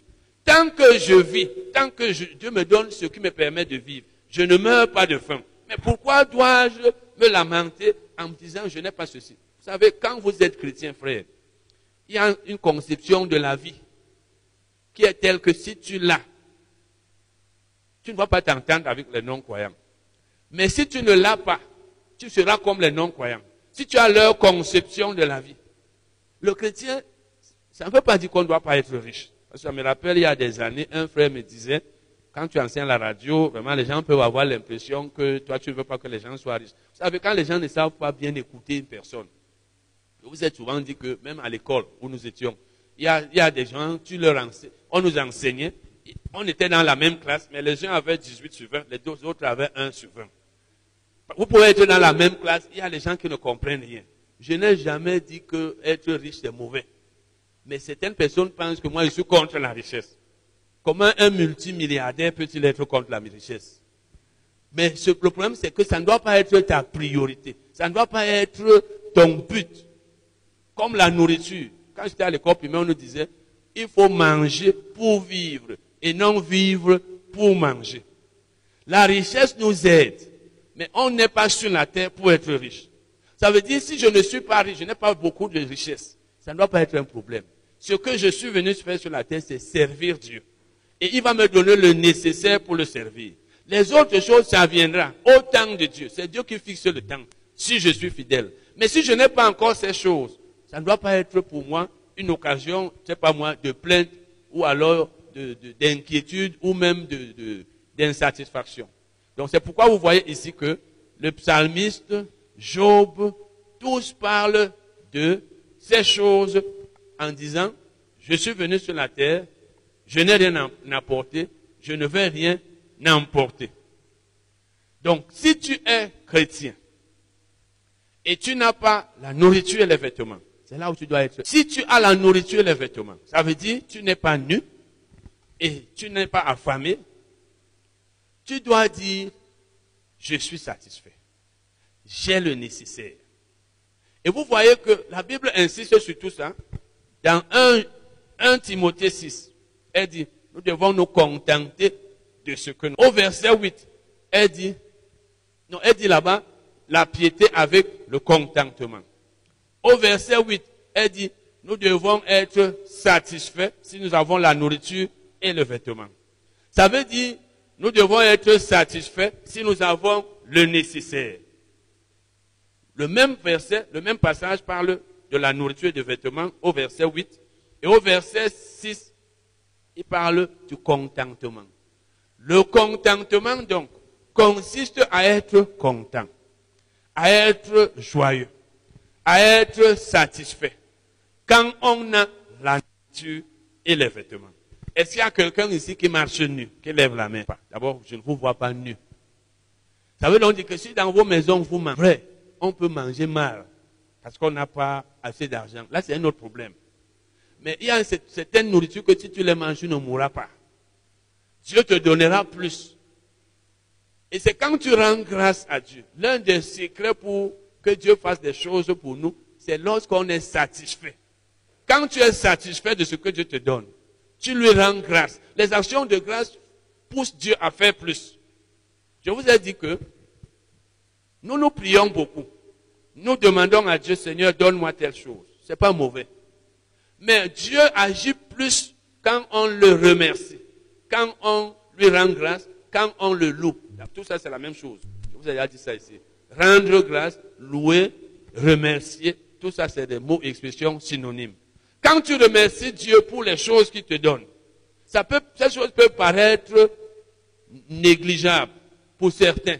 Ça montre que tu es content, comme tout parent aimerait que son enfant le remercie en disant, maman, merci pour ce que tu m'as donné. Mais pas un enfant qui trouve que ce que toi tu as fait pour lui, c'est rien. Quel est le parent qui est content si son enfant n'est pas reconnaissant envers lui? N'est-ce pas, nous tous, nous, nous, nous, nous haïssons cela. Ce n'est pas vrai. Tu fais tes efforts pour donner quelque chose à ton enfant, il trouve que c'est rien. Tu seras même encore encouragé à faire plus. C'est la même chose. Même quand toi tu as l'impression que ce que Dieu te donne, c'est peu. Il ne faut même pas avoir cette impression. Remercie-le pour ce qu'il te donne. Et remercie-le de tout ton cœur. Et pour que tu puisses le remercier de tout ton cœur, il faut que tu sois satisfait. C'est là où Dieu maintenant va te donner plus. Donc les actions de grâce poussent Dieu à donner plus. Malheureusement, l'insatisfaction empêche qu'on rende grâce à Dieu. Même quand on rend grâce à Dieu étant insatisfait, c'est des actions de grâce qui sont nulles qui n'ont pas de valeur. Parce que Dieu regarde au cœur. Comme Dieu disait au peuple d'Israël, ce peuple m'honore des lèvres, mais son cœur est éloigné de moi. Quand tu dis, oh Seigneur, je te rends grâce, comme souvent nous rendons grâce à Dieu dans nos maisons, même dans les assemblées, même quand nous louons Dieu, Seigneur, tu es bon. Si tu dis à Dieu, tu es bon, mais tu es insatisfait, tes actions de grâce n'ont pas de valeur. Nous allons lire un autre passage. Hébreu, Hébreu 13. Donc, lorsque j'ai la nourriture et les vêtements, je dois être satisfait. Je dois être content. Je dois me réjouir. Je dois remercier le Seigneur. Je dois dire, je suis satisfait. Je ne dois pas avoir une, impression ou alors, oui, une sensation d'insatisfaction. Je dois être quelqu'un qui est content. Au point où je loue Dieu. Juste parce que j'ai la nourriture. C'est ça qui montre que, parce que si tu aimes Dieu quand il te donne peu de choses, tu l'aimeras quand il te donnera plus. Si tu n'es pas satisfait quand Dieu te donne peu de choses, même quand il te donnera beaucoup de choses, tu ne seras pas satisfait. Parce que nous verrons que l'un des obstacles au contentement, c'est l'amour de l'argent, c'est l'amour des richesses. Et la Bible nous dit dans Ecclésias 5, verset 9, dans la version française, que celui qui aime l'argent n'est pas rassasié par l'argent.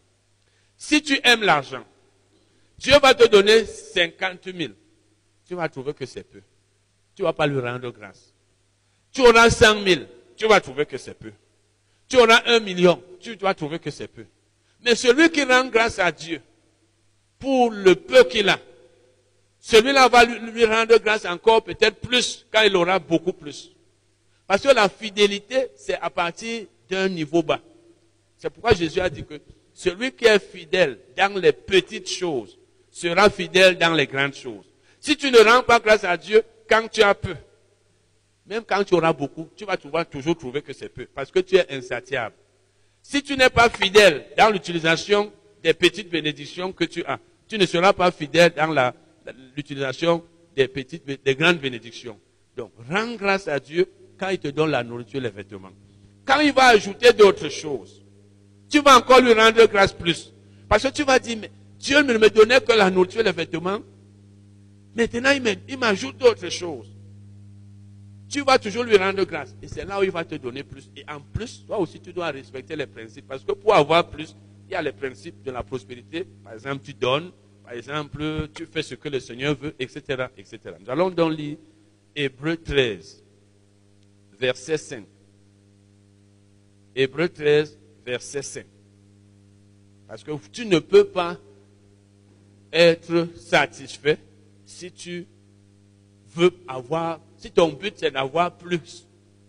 Si tes yeux sont focalisés sur les choses qui sont au-dessus de la nourriture des vêtements, tu ne pourras jamais être satisfait. Et tu ne pourras donc jamais te contenter de ça. Parce que tu vas toujours dire, mais ce n'est que moi, je n'ai qu'à manger. Moi, je n'ai que ceci, cela. Pour toi, c'est rien. Mais pour Dieu, c'est la base, c'est le commencement. Nous allons donc lire Hébreu 13, verset 5. Hébreu 13, verset 5. Ne vous livrez pas à l'amour de l'argent. Contentez-vous de ce que vous avez. Pourquoi? Pourquoi ne devons-nous pas nous livrer à l'amour de l'argent?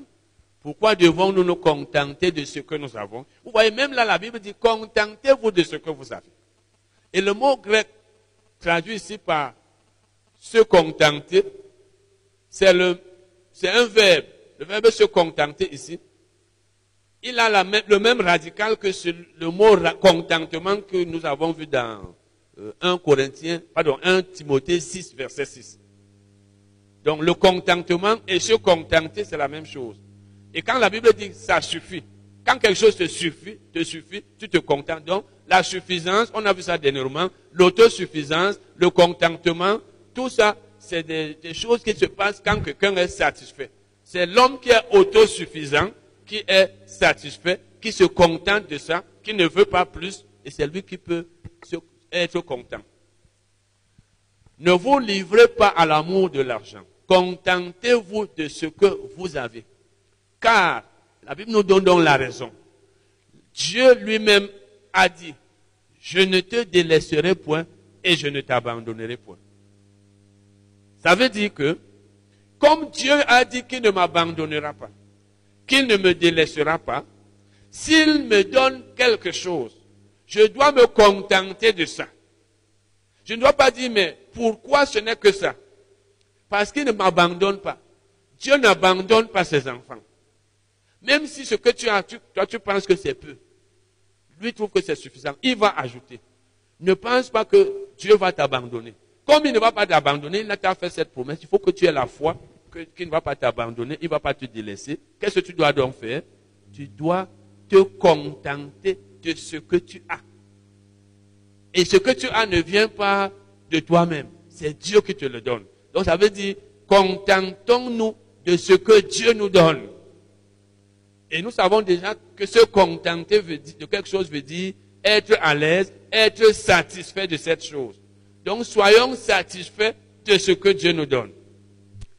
Ne soyons pas insatiables ou insatisfaits. La version me dit, contentez-vous de ce que vous avez présentement. Darby dit, étant content de ce que vous avez présentement. Ça veut dire, nous sommes aujourd'hui le 1er janvier 2023. Sois content de ce que tu as aujourd'hui, de ce que Dieu t'a donné aujourd'hui. Mais si tu as les yeux fixés sur ce que Dieu ne t'a pas encore donné, tu ne seras pas content. Et la version, la Bible amplifiée dit, soyez satisfaits. Parce qu'effectivement, se contenter de quelque chose veut dire être satisfait. Soyez satisfaits de, de vos circonstances présentes et de ce que vous avez.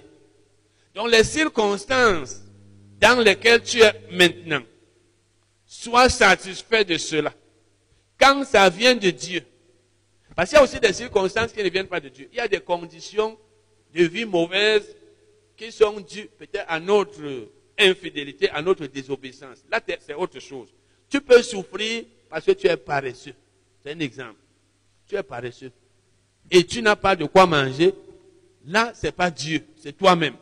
Tu peux avoir peu de moyens parce que tu n'es pas fidèle ou tu n'as pas été fidèle dans la gestion de l'argent que tu as eu. Parce qu'il y a des problèmes qui nous arrivent parce que nous-mêmes, nous les avons cherchés. Mais si tu sais que tu as fait la volonté de Dieu et il t'a donné quelque chose qui n'est pas en grande quantité, sois satisfait de cela. Parce qu'il t'a donné ça, il sait pourquoi. Vous vous rappelez que dans l'Ancien Testament, le peuple d'Israël, Dieu lui donnait la manne. Mais Dieu ne donnait pas une manne abondante. Dieu les nourrissait chaque jour. Chaque famille allait ramasser la manne en fonction du nombre de membres. Et personne ne devait prendre de trop. Si tu en prenais trop, ça pourrissait avant le lendemain. Parce qu'il fallait aller le lendemain prendre encore pour la journée. Donc Dieu les nourrissait chaque jour. Il donnait à chacun, à chaque famille, la, quantité qu'il fallait par jour. Dieu peut te nourrir comme ça. Pendant que les gens ont des, des choses gardées, toi, il te donne chaque jour. L'essentiel, c'est que toi, tu manges chaque jour. Peut-être toi, tu fais le marché chaque jour. Mais c'est toujours le marché. N'imite pas celui qui fait un marché d'un mois. Contente-toi de cela. Tant que tu sais que c'est ce que Dieu t'a donné. Tant que tu sais que ce n'est pas toi qui as fait que ce soit pas beaucoup. Sois content. Dieu n'aime pas les ingrats. Parce que le fait de ne pas se contenter de ce que Dieu nous donne, c'est de l'ingratitude. Et la Bible dit, soyez reconnaissants envers Dieu. Donc la Bible amplifiée dit ici, elle dit, soyez satisfaits de vos circonstances présentes et de ce que vous avez. Donc quand elle dit et de ce que vous avez, c'est pour nous faire savoir que ce que nous avons, c'est ça qui est appelé, enfin, ce sont nos circonstances présentes que la Bible appelle ce que nous avons. Et nous allons voir, peut-être dimanche prochain, comment Paul disait qu'il pouvait vivre dans la disette, comme il pouvait vivre dans l'abondance. Ça veut dire que si je suis, je n'ai pas beaucoup, je dois m'adapter aux conditions de vie dans lesquelles Dieu veut que je vive. Tant que ça vient de Dieu. Parce que tu n'es pas maître de toi-même. C'est Dieu qui t'a envoyé sur la terre. C'est lui qui t'a créé. C'est lui qui pourvoit tes besoins. Il connaît tes besoins. Toi, sers-le seulement fidèlement. Ce qu'il te donne, c'est comme un salaire qu'on donne à un employé. Il a accepté de travailler. Il doit se contenter de ce salaire. Ce que Dieu te donne, prends ça comme ça. Réjouis-toi, réjouis-toi. Remercie Dieu. Sois satisfait. Vous voyez donc que dans 1 Timothée 6, verset 8, nous avons vu que nous devons nous contenter, nous devons vivre dans le contentement. Nous devons nous contenter de la nourriture et des vêtements. 1 Timothée 6, verset 8. Si nous avons la nourriture et les vêtements, nous devons être satisfaits. Nous devons nous en contenter. Et maintenant, Hébreu 13, verset 8, la Bible dit, contentez-vous de ce que vous avez ne vous livrez pas à l'amour de l'argent. Pourquoi la Bible parle-t-elle de ces deux choses? Elle dit, ne vous livrez pas à l'amour de l'argent, contentez-vous de ce que vous avez. Parce que ces deux choses-là s'opposent. L'amour de l'argent s'oppose au contentement. Le contentement s'oppose à l'amour de l'argent. Ça veut dire que l'homme qui aime l'argent ne se contente pas de ce qu'il a. Et celui qui se contente de ce qu'il a, c'est quelqu'un qui n'aime pas l'argent. Soit tu aimes l'argent et tu ne vas pas te contenter de ce que tu as. Soit tu vas te contenter de ce que tu as et tu n'aimes pas l'argent. Et quand tu n'aimes pas l'argent, tu es satisfait même quand tu n'as pas beaucoup. Quand tu aimes l'argent, tu n'es pas satisfait même quand tu as beaucoup. Demandez aux milliardaires, je vous ai souvent dit ça, Camerounais, beaucoup veulent encore avoir. J'ai appris il y a des années que l'un d'eux disait, après avoir été arrêté, qu'il voulait encore servir son pays. Oui, donc il voulait être libéré. Ça veut dire pour voler encore plus. parce que l'homme qui est insatiable, c'est pourquoi la Bible dit dans Ecclésiaste, celui qui aime l'argent n'est pas rassasié par l'argent.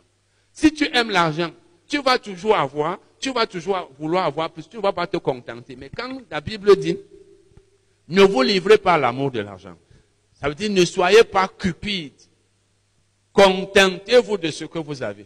Cela veut dire que quand Dieu vous donne quelque chose, remerciez-le, soyez satisfait. Cela montre que vous n'aimez pas l'argent. Parce que si vous aimez l'argent, vous n'allez pas vous contenter de ce que Dieu vous donne. Vous n'allez pas vivre dans le contentement. Nous pouvons donc dire que soyez satisfait, parce que la Bible nous a dit que nous devons nous contenter de la nourriture et des vêtements. 1 Timothée 6, verset 8. Maintenant ici, Hébreu 13, 5. Nous devons nous contenter de ce que nous avons. Quand vous prenez ces deux versets, ça veut dire que nous devons nous contenter de la nourriture et des vêtements. Nous devons être satisfaits si nous avons la nourriture et les vêtements. Et le chrétien donc, qui aime l'argent, ne se contente pas de ce qu'il a. Le chrétien qui n'aime pas l'argent, C'est lui qui se contente. Et c'est pourquoi vous pouvez voir que certaines personnes ont de grandes richesses, mais sont moins satisfaites que celles qui ont peu de richesses, ou même qui n'ont pas de richesse. Si vous n'aimez pas l'argent, vous êtes fier de porter votre jupe, votre pantalon friperie, votre paire de chaussures, peut-être qui ne coûte pas cher, vous êtes content de vivre dans votre chambre, dans votre studio, vous êtes à l'aise, vous remerciez Dieu, vous êtes satisfait. Parce que vous, avoir les grandes villas, ce n'est pas votre priorité. Pendant que celui qui les a n'est pas satisfait. C'est lui qui a les voitures, c'est lui qui a ceci, cela, mais c'est lui qui trouve toujours qu'il n'a rien. C'est lui qui trouve toujours qu'il faudrait qu'on lui donne plus. Vous allez voir que même dans l'église, vous pouvez trouver des gens qui ne sont pas satisfaits. Et surtout, il faut toujours être reconnaissant envers Dieu. Parce que les circonstances actuelles, celles dans lesquelles tu te trouves, ne sont certainement pas celles dans lesquelles tu étais avant. Souvent, nous vivons dans des conditions meilleures que celles dans lesquelles nous vivions avant. Mais nous ne sommes toujours pas reconnaissants, nous ne sommes toujours pas satisfaits. Ça veut dire que nous ne nous rendons pas compte qu'avant, nous n'avions même pas ce que nous avons maintenant. On est toujours en train de dire, j'ai tel problème. Ouais, je n'ai pas ceci. Ou si j'avais ceci, je ne suis pas, etc., etc. Mais avant, tu n'avais même pas ça. Quand tu avais 20 000 au mois, tu n'étais pas à l'aise. Maintenant, tu as 50 000. C'est toi qui es en train de te plaindre. Oh, j'ai tel problème. Quand tu es comme ça, Dieu risque même de faire que même ce que tu as, tu n'es pas. Et si un jour tu rentres, Dieu te fait rentrer là où tu étais, tu vas dire, Seigneur, pardon. Fais-moi avoir même ce que j'avais. Donc, quand tu regardes ce que tu as, tu regardes les conditions dans lesquelles tu vis maintenant, compare-les avec celles dans lesquelles tu vivais avant. Tu vas remercier Dieu. Tu vas dire, Seigneur, vraiment tu es bon. Il n'est pas normal qu'on t'élève et tu ne reconnais pas. Tu es dans, dans une entreprise. Tu gagnes un certain salaire le mois. 100 000. Tu as maintenant 150 000. Au lieu que tu remercies, tu dis que ah, mon patron m'a promu. J'ai maintenant plus. Ton problème, c'est seulement que ah, je n'ai que 150 000. Peut-être parce que tu regardes ceux qui ont 500 000. C'est avec la même chose avec Dieu. Remercie Dieu pour ce qu'il a fait. Sois satisfait pour ce qu'il te donne. Il te donnera plus. Amen. Je vous ai lu 1 Timothée 6, verset 8. Depuis, depuis 2003, ça c'est mon verset. Quand je suis allé en Allemagne en 2003, depuis là, quand Dieu a commencé à me parler de la pauvreté dans l'église, parce que avant, je priais aussi en disant, je ne veux pas être riche, je ne veux pas être pauvre. Comme j'avais vu dans la Bible. Mais Dieu m'a fait comprendre que j'étais censé être riche. Parce que quand tu aimes donner, tu dois être riche. Un homme qui aime donner, parce que c'est là où il a commencé à me parler de donner, aider les gens. Quand tu es censé donner, tu dois avoir beaucoup pour pouvoir donner. Donc depuis 2003, donc ça fait bientôt 20 ans, ça c'est mon verset. C'est le verset où ma vie est basée. C'est la fondation de ma vie. 1 Timothée 6, 8. C'est-à-dire, si j'ai la nourriture et les vêtements, cela me suffit. Cela me suffit. Ça ne veut pas dire que je ne veux pas avoir, que si quelqu'un me donne une villa maintenant, à Bastos par exemple, ou ailleurs, je vais refuser. C'est pas ça.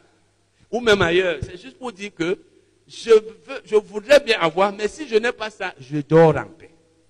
Tu dois arriver à un niveau où quand tu as le nécessaire, tu es en paix comme celui qui a les milliards. Pas que tu n'as pas une chose que tu vas laisser et tu t'inquiètes, tu n'as pas la paix. Donc depuis, 20, depuis 19 ans, j'ai la paix, je suis, mon, c'est ça mon verset. Quand vous me voyez, même quand je suis content, c'est parce que je mange. Oui. Pendant que toi, tu trouves que c'est seulement la nourriture qu'il a. Effectivement. Deux personnes ont eu à me dire que toi, ton argent, c'est seulement pour la nourriture.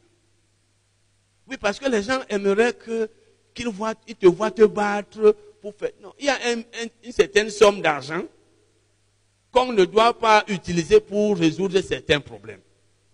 Je me rappelle, il y a des années, il y a quelques années, mon épouse m'a dit, mais notre, toi, l'argent, c'est seulement pour la nourriture. Je lui ai dit, mais c'est toi qui fais le marché. C'est toi qui fais le marché. Si tu estimes que l'argent du marché que je te donne, c'est beaucoup, mais tu gardes, tu épargnes.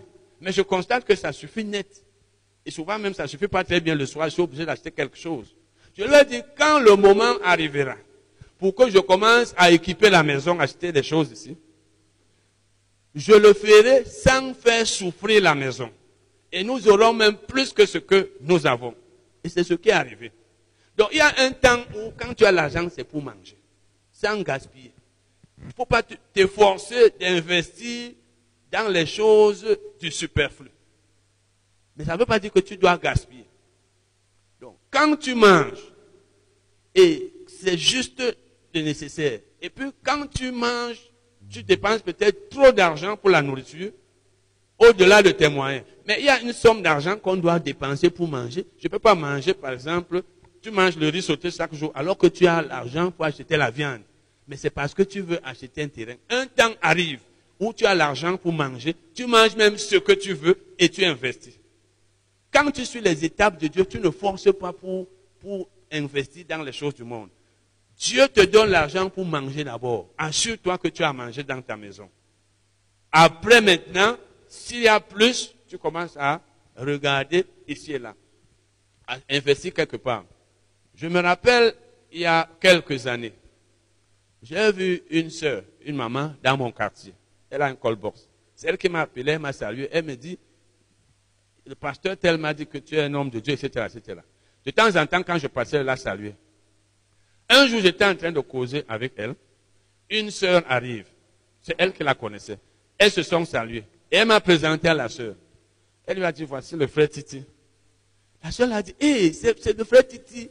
Vraiment, je suis enchanté. Frère, je t'entends souvent à la radio. Tu enseignes vraiment. Je suis béni. Et elle dit, je pensais que le frère Titi, c'est quelqu'un qui a une voiture, qui a ceci, cela. Pourquoi? Parce que quand tu l'entends parler à la radio avec joie, ou bien quand tu le vois, tu peux penser qu'il a les prados. C'est pas ça. Hein? Il faut que tu sois ce chrétien que quand on te regarde, on ne sait même pas que tu n'as pas beaucoup. Ça veut dire que la joie du chrétien ne doit pas provenir de ces choses. Si tu as la nourriture, les vêtements, tu dois être joyeux. Je connais quelqu'un comme ça qui réfléchissait, était triste. Un chrétien. Je lui demande, mais pourquoi tu es triste comme ça? Tu réfléchis? Oui. Tu réfléchis sur quoi? Non, je réfléchis sur le nécessaire, parce qu'il me faut le nécessaire. Mais c'est quelqu'un qui avait le nécessaire. Donc il y a des gens qui ont leur nécessaire qui n'est pas celui de Dieu. Quand tu as la nourriture et les vêtements, ça veut dire que tu as le nécessaire. Si tu es encore triste, tu réfléchis parce que peut-être ton portable est cassé, moi, j'ai eu à vivre pendant peut-être huit mois ou plus, étant dans le ministère, sans portable. Ou bien je pense j'avais un qui ne fonctionnait pas. Oui, j'avais un, qui ne fonctionnait pas. J'ai eu à vivre comme ça. Pourquoi? Parce qu'il y a des choses dont on peut se passer, mais ça ne veut pas dire qu'il ne faut pas avoir un portable. C'est pas ce que j'ai dit. Seulement, il y a des choses. Tu peux vivre dans une maison, tu n'as pas de télé, tu ne vas pas mourir. C'est pas vrai. Mais il y a des gens que s'il n'a pas la télé, il va maintenant organiser un deuil. Parce qu'il n'a pas la télé. Avant, il n'y avait pas la télé. Donc, il y a des choses dont on peut se passer. Quand on n'a pas les moyens, quand tu n'as pas les moyens pour acheter une chose, fais comme si elle n'existait pas. Fais comme si tu ne la voyais pas sur le marché. C'est là où tu vis en paix. Donc, un temps arrive où tu auras cela. Donc, la joie d'un chrétien ne doit pas dépendre des biens matériels. Tu dois être joyeux. Si tu arrives quelque part, les gens pensent que tu as les millions alors que tu n'as que la nourriture. Parce que ta joie ne vient pas des biens matériels. Ta joie vient du Seigneur. Tu sers ton Dieu en mangeant, puisque nous avons vu tout à l'heure, la Bible, la, Bible, la version anglaise contemporaine nous a dit clairement, nous devons donc être satisfaits juste en ayant la nourriture et les vêtements. C'est-à-dire, si j'ai ça seulement, je dois être satisfait. Voilà donc ce que la Bible nous dit, frère. La satisfaction par le nécessaire, ça veut dire la satisfaction par la nourriture et les vêtements. Le reste viendra. Mais en attendant que ça vienne, je dois être fidèle au Seigneur, je dois lui obéir, je dois faire sa volonté, je dois vivre dans la piété et je dois être content. Je dois le remercier. Amen. Ce soir, nous commençons une série d'enseignements sur le thème servir Dieu avec le contentement. Servir Dieu avec le contentement. Servir Dieu avec le contentement. Que veut dire d'abord servir Dieu? Que veut dire même servir? Nous parlons souvent du service, nous parlons des serviteurs. Eh bien, servir, c'est s'acquitter d'obligations. Servir, c'est s'acquitter d'obligations envers, ou alors de tâches, c'est-à-dire d'un travail envers quelqu'un. Servir, c'est s'acquitter d'obligations ou de tâches envers, ou même envers une institution, parce qu'on peut servir une institution, comme on peut servir une personne.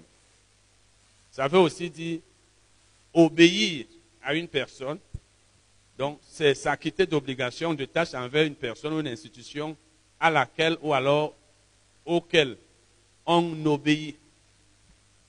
Servir Dieu veut donc dire s'acquitter des devoirs que Dieu a donnés. Ça veut dire obéir à Dieu. Celui qui obéit à Dieu, celui qui sert Dieu. Ce n'est pas nous tous qui servons. Allons lire un passage, Malachie 3, versets 16 à 18. Nous sommes d'abord en train de voir qui sert Dieu et qui ne le sert pas. Si vous êtes en train de mettre le titre, qui sert Dieu et qui ne le sert pas. C'est ce que nous allons voir.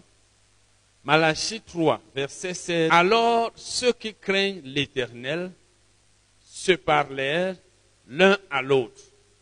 L'Éternel fut attentif et il écouta.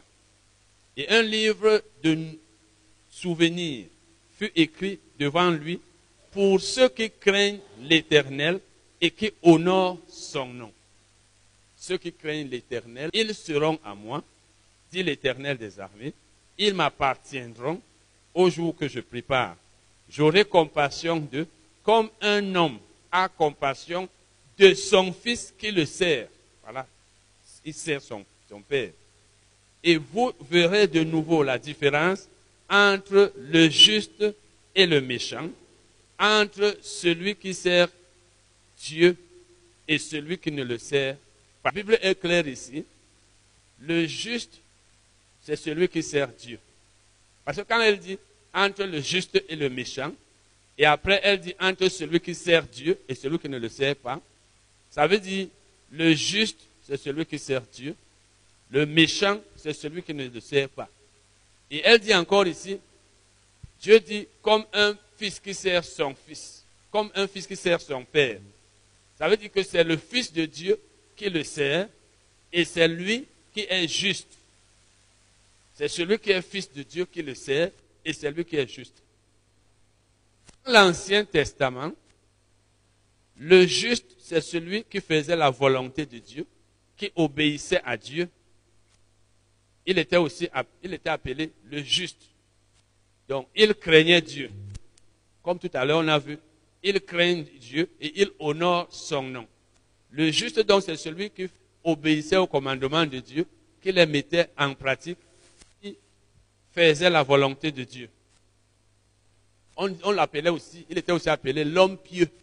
C'est-à-dire, il vivait dans la piété. L'injuste, encore appelé le méchant, ou alors l'impie, c'est lui qui ne servait pas Dieu. Donc ici, dans ce passage, la Bible parle, ça c'est l'Ancien Testament. Dieu disait donc ici qu'il allait, on allait voir la différence entre celui qui, qui le sert et celui qui ne le sert pas. Et quand quelqu'un ne sert pas Dieu, c'est le diable qu'il sert. Ça, c'était dans l'Ancien Testament. Le juste, c'est celui qui servait Dieu. Et le juste, c'est celui qui faisait la volonté de Dieu. Dans le Nouveau Testament, le juste, c'est toujours l'enfant de Dieu, ou alors le fils de Dieu. Parce que c'est le fils de Dieu qui sert Dieu. Et qui est fils de Dieu dans le Nouveau Testament?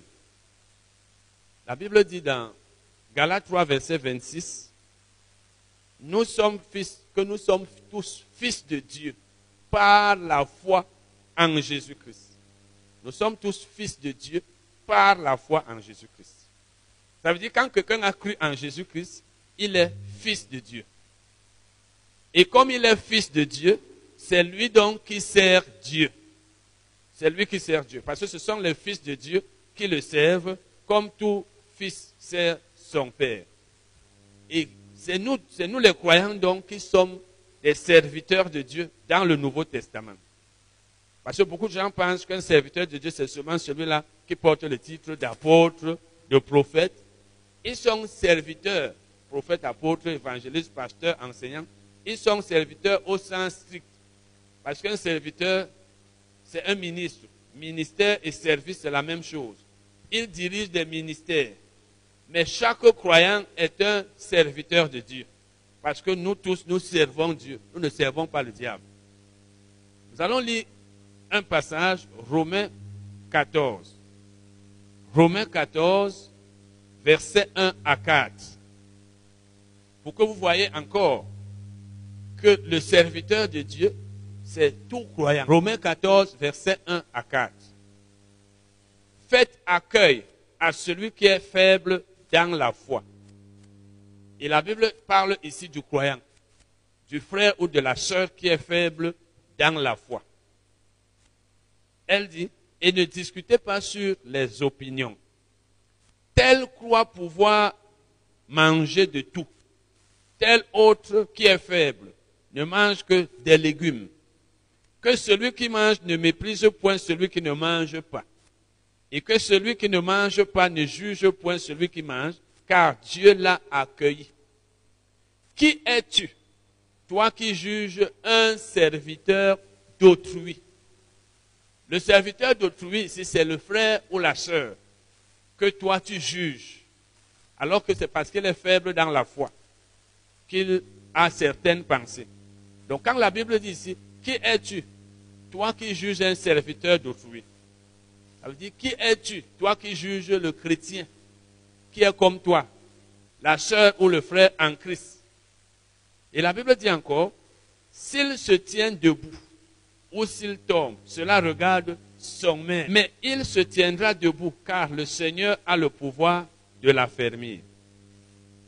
Donc, le croyant que tu juges, il tiendra debout parce que le Seigneur qui est son maître va l'affermir. Donc, ce que je veux que vous voyez ici, c'est que tout croyant est serviteur de Dieu. Donc, lorsque nous disons servir Dieu avec le contentement, nous sommes en train de parler du service que doivent rendre les chrétiens. Parce que ce sont les chrétiens, les enfants de Dieu qui sont serviteurs de Dieu, ce sont eux qui servent Dieu. Nous allons donc maintenant parler du contentement. Nous sommes en train de voir que servir Dieu avec le contentement. Qu'est-ce que le contentement? Si vous lisez même dans les dictionnaires, parce que même dans les dictionnaires non bibliques, le mot contentement a le même sens que dans les dictionnaires bibliques. Le mot contentement signifie satisfaction. Regardez même dans, par exemple, le dictionnaire Le Robert, il signifie satisfaction.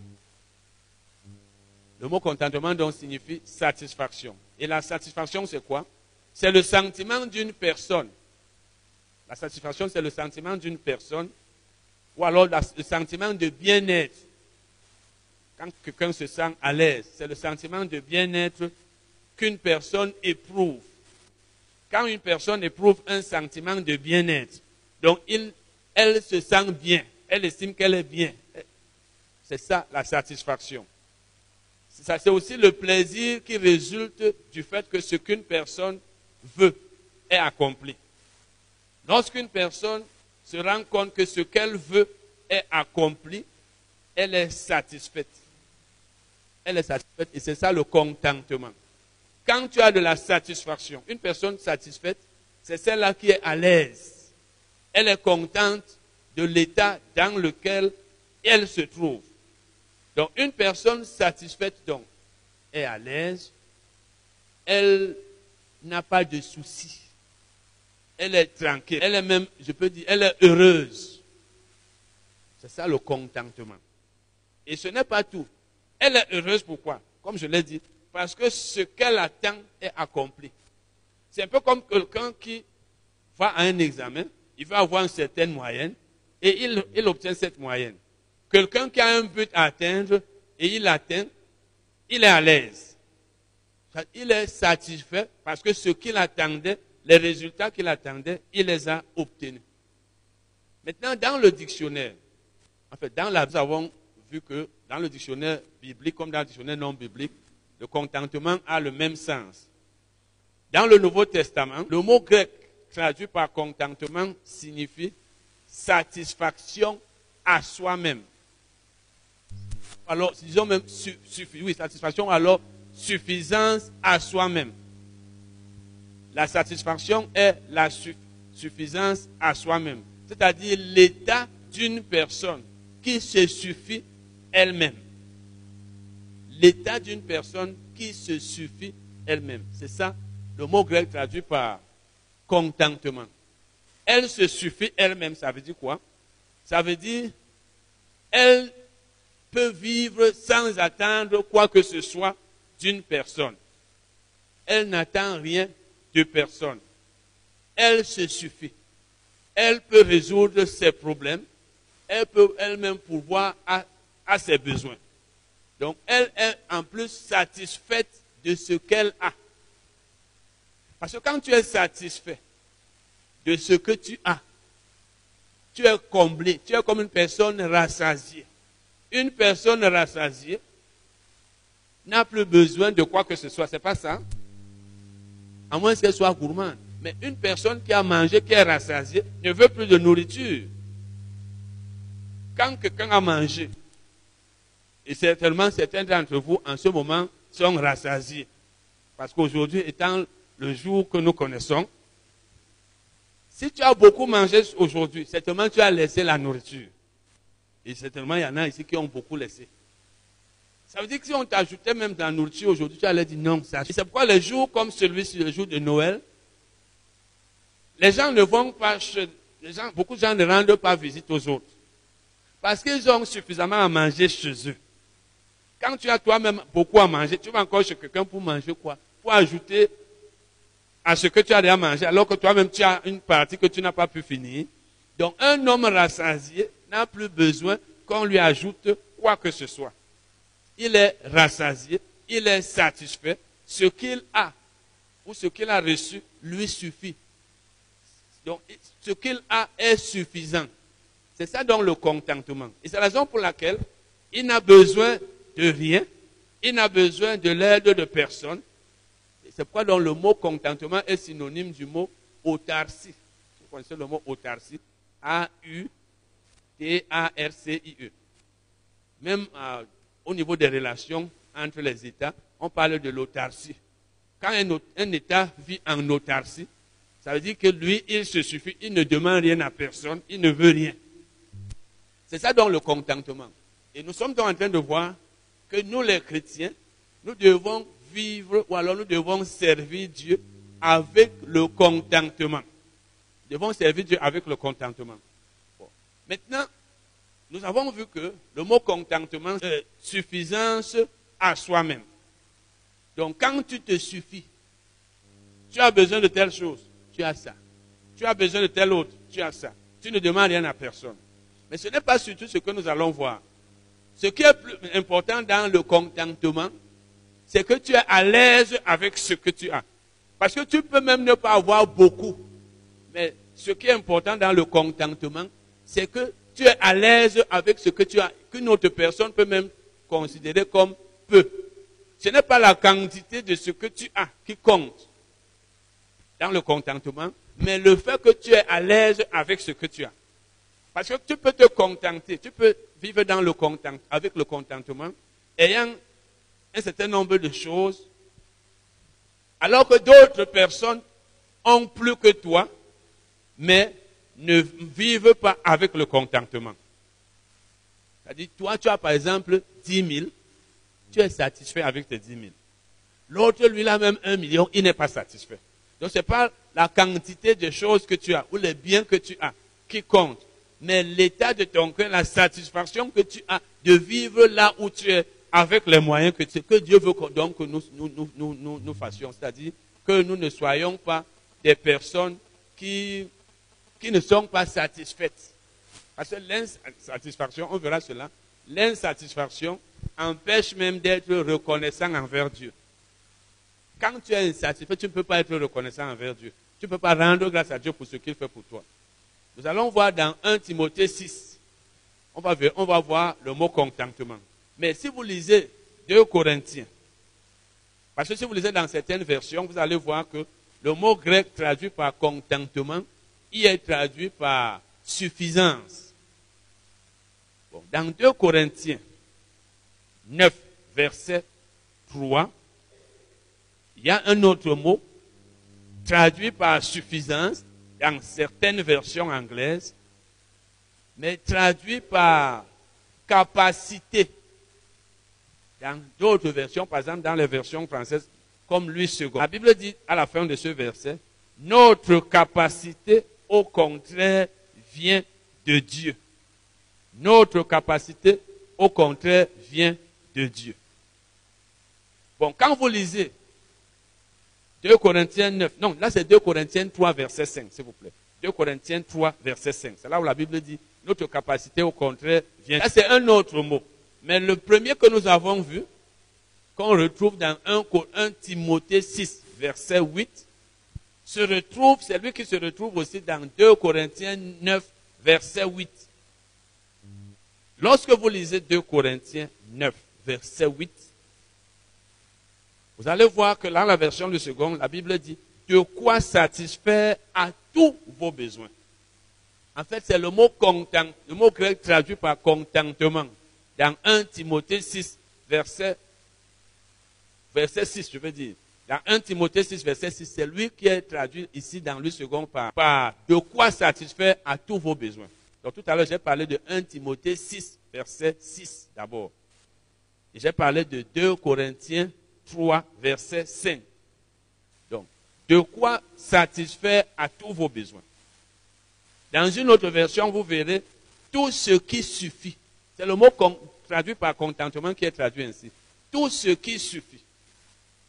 Dans une autre version, c'est suffisamment.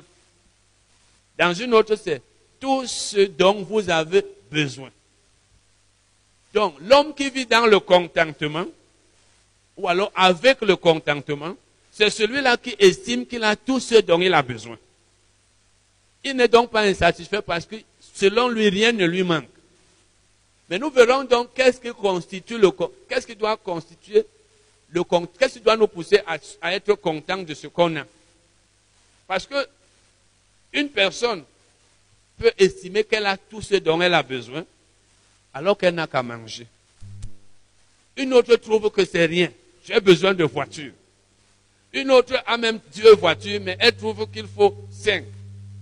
Donc le contentement, selon certaines personnes, n'est possible que si on a telle, telle, telle chose. Donc la satisfaction de certaines personnes est conditionnée par la possession de telle, telle, telle chose.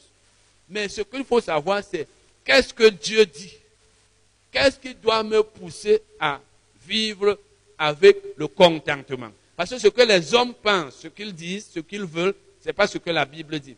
Et quand vous voyez donc dans 2 Timothée 3, verset 5, que la Bible dit, notre, notre capacité vient de Dieu.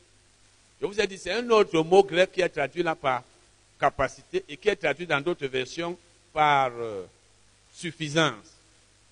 C'est parce que Lorsqu'une personne estime qu'elle se suffit, elle a l'autosuffisance, c'est une personne qui est capable. Parce que je suis capable de pourvoir à mes besoins. C'est pourquoi je suis autosuffisant. Parce que celui qui est incapable de pourvoir à ses propres besoins aura besoin d'autres personnes. Mais puisque je suis capable de pourvoir à tous mes besoins, en fait j'en ai, j'ai tout ce qu'il me faut, je n'ai besoin de rien. Je n'attends rien de personne. Je suis satisfait. Et comme je l'ai dit, tel peut être satisfait parce qu'il a telle chose et telle autre. L'autre, lui, l'a même dix fois plus. Lui n'est pas satisfait. Oh, pour Dieu, il y a un certain nombre de choses qui doivent nous pousser à être satisfaits si nous les avons. Mais pour le monde, on doit être satisfait quand on a telle ou telle chose. Et vous allez même voir que dans le monde, même quand on a toutes les choses de la terre, on n'est pas satisfait. Et si tu es un chrétien qui n'est pas satisfait, quand tu as certaines choses, tu ne le seras jamais. Donc le contentement pour toi, ce sera juste un mot comme ça. Or, Dieu veut que nous le servions avec le contentement, c'est-à-dire en nous contentant de ce que nous avons. En étant à l'aise avec ce que Dieu nous donne. Parce qu'en fait, c'est Dieu qui nous donne toutes choses. Si Dieu m'a donné telle chose, je dois être content dans l'état où je me trouve. Et c'est étant content de ce que Dieu m'a donné, de ce qu'il me donne, que je vais lui rendre grâce. Et c'est en lui rendant grâce, parce que je lui montre que je lui suis reconnaissant, qu'il va me donner plus. Et quand tu es dans le contentement, tu, tu vis avec le contentement, tu es à l'aise. C'est comme si toi, tu, tu as toutes les choses du monde, alors que souvent, tu n'as même pas beaucoup. C'est ça la vie chrétienne. Bon, nous allons donc parler maintenant du nécessaire et du superflu. Le nécessaire et le super, le nécessaire et le superflu. Le dictionnaire de Robert nous dit que le nécessaire, c'est un bien dont on ne peut se passer. Un bien dont on ne peut se passer. On ne peut pas se passer de ce bien-là. On pourrait aussi dire que le nécessaire, c'est l'ensemble des biens dont on ne peut se... Quand tu ne peux pas te passer de quelque chose, donc tu ne peux pas vivre sans ça. C'est ça le nécessaire. Il y a des choses dont on ne peut pas se passer. Donc, si on ne les a pas, on va mourir. Si on, les, on les a, on ne va pas mourir, on va vivre. C'est ça le nécessaire. Parce qu'on va voir, le, nécessaire s'oppose au superflu. Le nécessaire, c'est ce dont je ne peux pas me passer. C'est-à-dire, tu ne peux pas être un être humain, tu n'as pas ça et tu vis. Tu vas mourir. Mais si tu as donc ça, tu devrais être à l'aise. Parce que tu vis, tu ne meurs pas. C'est quand tu n'as pas ce qui est vital que tu devrais ne pas être à l'aise. Bon, maintenant, qu'est-ce que le, superflu? Le superflu, c'est ce qui s'ajoute au nécessaire. On pourrait dire ce qui, l'un des mots synonymes même, c'est inutile, superfétatoire. Une chose inutile, superfétatoire, c'est celle dont on peut se passer. On peut vivre sans elle. Donc le nécessaire, c'est ce dont je ne peux pas me passer. Donc ce dont je ne peux me passer. Si je n'ai pas ça, je vais mourir. Donc un être humain ne peut pas vivre sans ça, il va mourir. Mais le superflu vient après le nécessaire. On a d'abord le nécessaire, c'est-à-dire ce qui est vital, ce qui te permet de vivre, avant d'avoir le superflu. Quand tu as déjà le nécessaire, c'est là où ce qui va s'ajouter devient superflu. Donc tu peux m'enlever le superflu, tu mets de côté, tu vas toujours vivre. Tu vas toujours vivre. Et Dieu veut donc que nous soyons des chrétiens qui vivent avec le contentement quand ils ont le nécessaire. Mais c'est compliqué pour beaucoup d'entre nous. C'est très compliqué pour certaines personnes, surtout quand tu es dans ce monde-ci, et tu regardes la façon de vivre de certaines personnes, leur niveau de vie, tu vois comment les gens vivent, à un certain moment, tu risques de penser que Dieu ne t'aime pas. Pourtant, il te donne ce que lui trouve nécessaire. Parce que dans ce monde, il faut avoir le superflu. Et même beaucoup de superflu. À la fin, tu ne remercies même plus Dieu. L'une des raisons pour lesquelles nous ne rendons pas grâce à Dieu, c'est que nous ne sommes pas reconnaissants. Et si nous ne sommes pas reconnaissants, parce que nous ne voyons pas ce qu'il fait, il te donne le nécessaire, mais ce que toi tu vois, c'est qu'il ne te donne pas le superflu. À la fin, c'est comme s'il ne t'aimait pas. Et Dieu n'aime pas les gens qui ne sont pas reconnaissants. Nécessaire, c'est ce qui me donne la vie. C'est ce qui me permet de vivre. Si j'ai ça, je vis. Je ne vais pas mourir. Si je n'ai pas ça, je vais mourir. Mais Dieu, lui, il, va s'assurer qu'il me donne ça. Quand j'ai le nécessaire, je dois rendre grâce à Dieu. Être content et dire Seigneur, tu es bon. Être à l'aise. Ne pas avoir d'inquiétude. Ne pas avoir de soucis. Allons lire Luc 21, verset 1 à 4. Luc 21, verset 1 à 4. Jésus, ayant levé les yeux, vit les riches qui mettaient leurs offrandes dans le tronc. Il vit aussi une pauvre veuve qui y mettait deux petites pièces. Et il dit, je vous le dis en vérité, cette pauvre veuve a mis plus que tous les autres, car c'est de leur superflu que tous ceux-là ont mis des offrandes dans le tronc, mais elle a mis de son nécessaire tout ce qu'elle avait pour vivre. Les gens étaient en train de mettre les offrandes dans le tronc pour le ministère de Jésus. Jésus s'est approché, il a vu des riches qui mettaient beaucoup d'argent. Il a vu une veuve qui a mis les deux pièces qu'elle avait. Et il leur dit, ces gens ont donné de leur superflu. Mais cette femme a donné son nécessaire, tout ce qu'elle avait pour vivre. Jésus n'a pas dit qu'ils ont donné leur superflu, mais il a dit qu'ils ont donné de leur superflu. Ça veut dire qu'ils ont enlevé une partie de leur superflu, ils ont donné, et ils sont restés encore une partie avec une partie du superflu. Ce qui veut dire qu'ils avaient déjà le nécessaire. Parce que c'est quand tu as déjà le nécessaire pour vivre que ce qui s'ajoute devient superflu. Tu peux enlever le superflu, tu restes avec le nécessaire, tu vas continuer de vivre. C'est pourquoi j'ai dit le nécessaire est, je peux dire, inutile devant Dieu. Et c'est pourquoi dans le dans l'église primitive, si vous lisez Acte 4, 5, vous verrez qu'ils apportaient leurs biens. Ils apportaient chacun leurs biens. Et chacun rentrait avec ce qui lui était nécessaire. Ça veut dire que tu pouvais venir avec 100 000, par exemple, et tu rentrais avec 50 000, parce que ce sont les 50 000 qu'il te fallait pour vivre.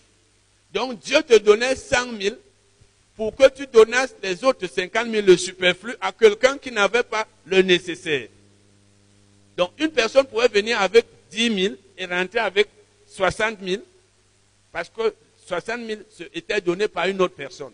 Donc les uns avaient beaucoup par rapport à leurs besoins, d'autres avaient, peu. Et c'est pourquoi donc ce qui était de trop complétait le vide ou alors le manque. Si vous allez à 2 Corinthiens 8, vous verrez que Paul en parle en parlant de la règle d'égalité. Pour dire que leur superflu doit pouvoir à vos besoins et leur, votre superflu doit pouvoir à, leurs besoins. Ça veut dire, chacun vient avec une certaine somme d'argent et certains rentrent avec plus, d'autres avec moins de ce qu'ils ont apporté pour que chacun ait ce dont il a besoin. Que personne n'ait du superflu pendant que l'autre n'a même pas le nécessaire. Donc ici, Jésus dit, ces riches ont donné de leur superflu. Ça veut dire, ils avaient une, une quantité de biens, une somme d'argent, chacun, et ils avaient d'abord le nécessaire. Par exemple, une personne qui peut vivre avec 100 000 francs le mois, mais qui a eu 500 000. Elle sait qu'elle a d'abord ces 100 000 pour vivre. Elle a 400 000 qui sont le superflu. Elle décide donc d'enlever 100 000 pour aller donner. Ça, c'est le superflu. Parce que ça n'affecte pas sa vie. Il vit toujours bien, il a tout. Il reste même avec 200, 300 000 encore. Bon.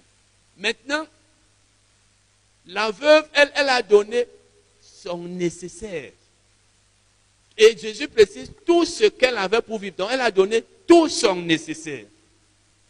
C'est-à-dire qu'elle est restée une personne qui devait souffrir.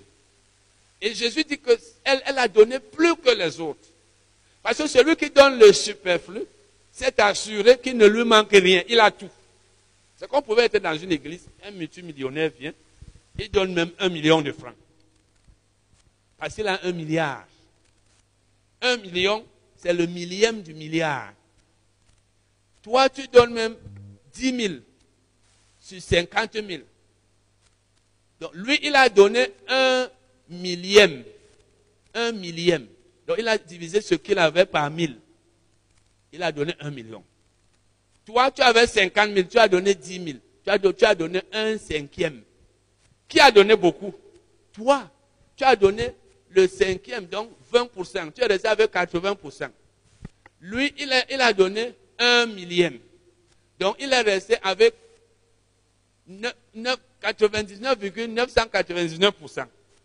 Il n'a rien, il n'a pas donné beaucoup par rapport à toi. Mais aux yeux des hommes, comme souvent dans les, églises, on regarde qui donne combien. On va dire qu'il a donné beaucoup. Un million. Voilà les vrais donneurs ici. Or, ce qu'il a donné ne représente rien par rapport à ce qui est resté dans sa poche. Donc cette veuve, Jésus dit qu'elle a donné plus que les hommes riches qui mettaient beaucoup d'argent. Et certainement ceux qui voyaient le jour-là disaient que mais ça, sa femme-là, c'est tout ce qu'elle a donné. Donc Jésus dit qu'elle a donné de son nécessaire, tout ce qu'elle avait pour vivre. Parce qu'on a vu que le nécessaire, c'est celui qui te, ce qui te permet de vivre. Si tu ne l'as plus, tu vas mourir.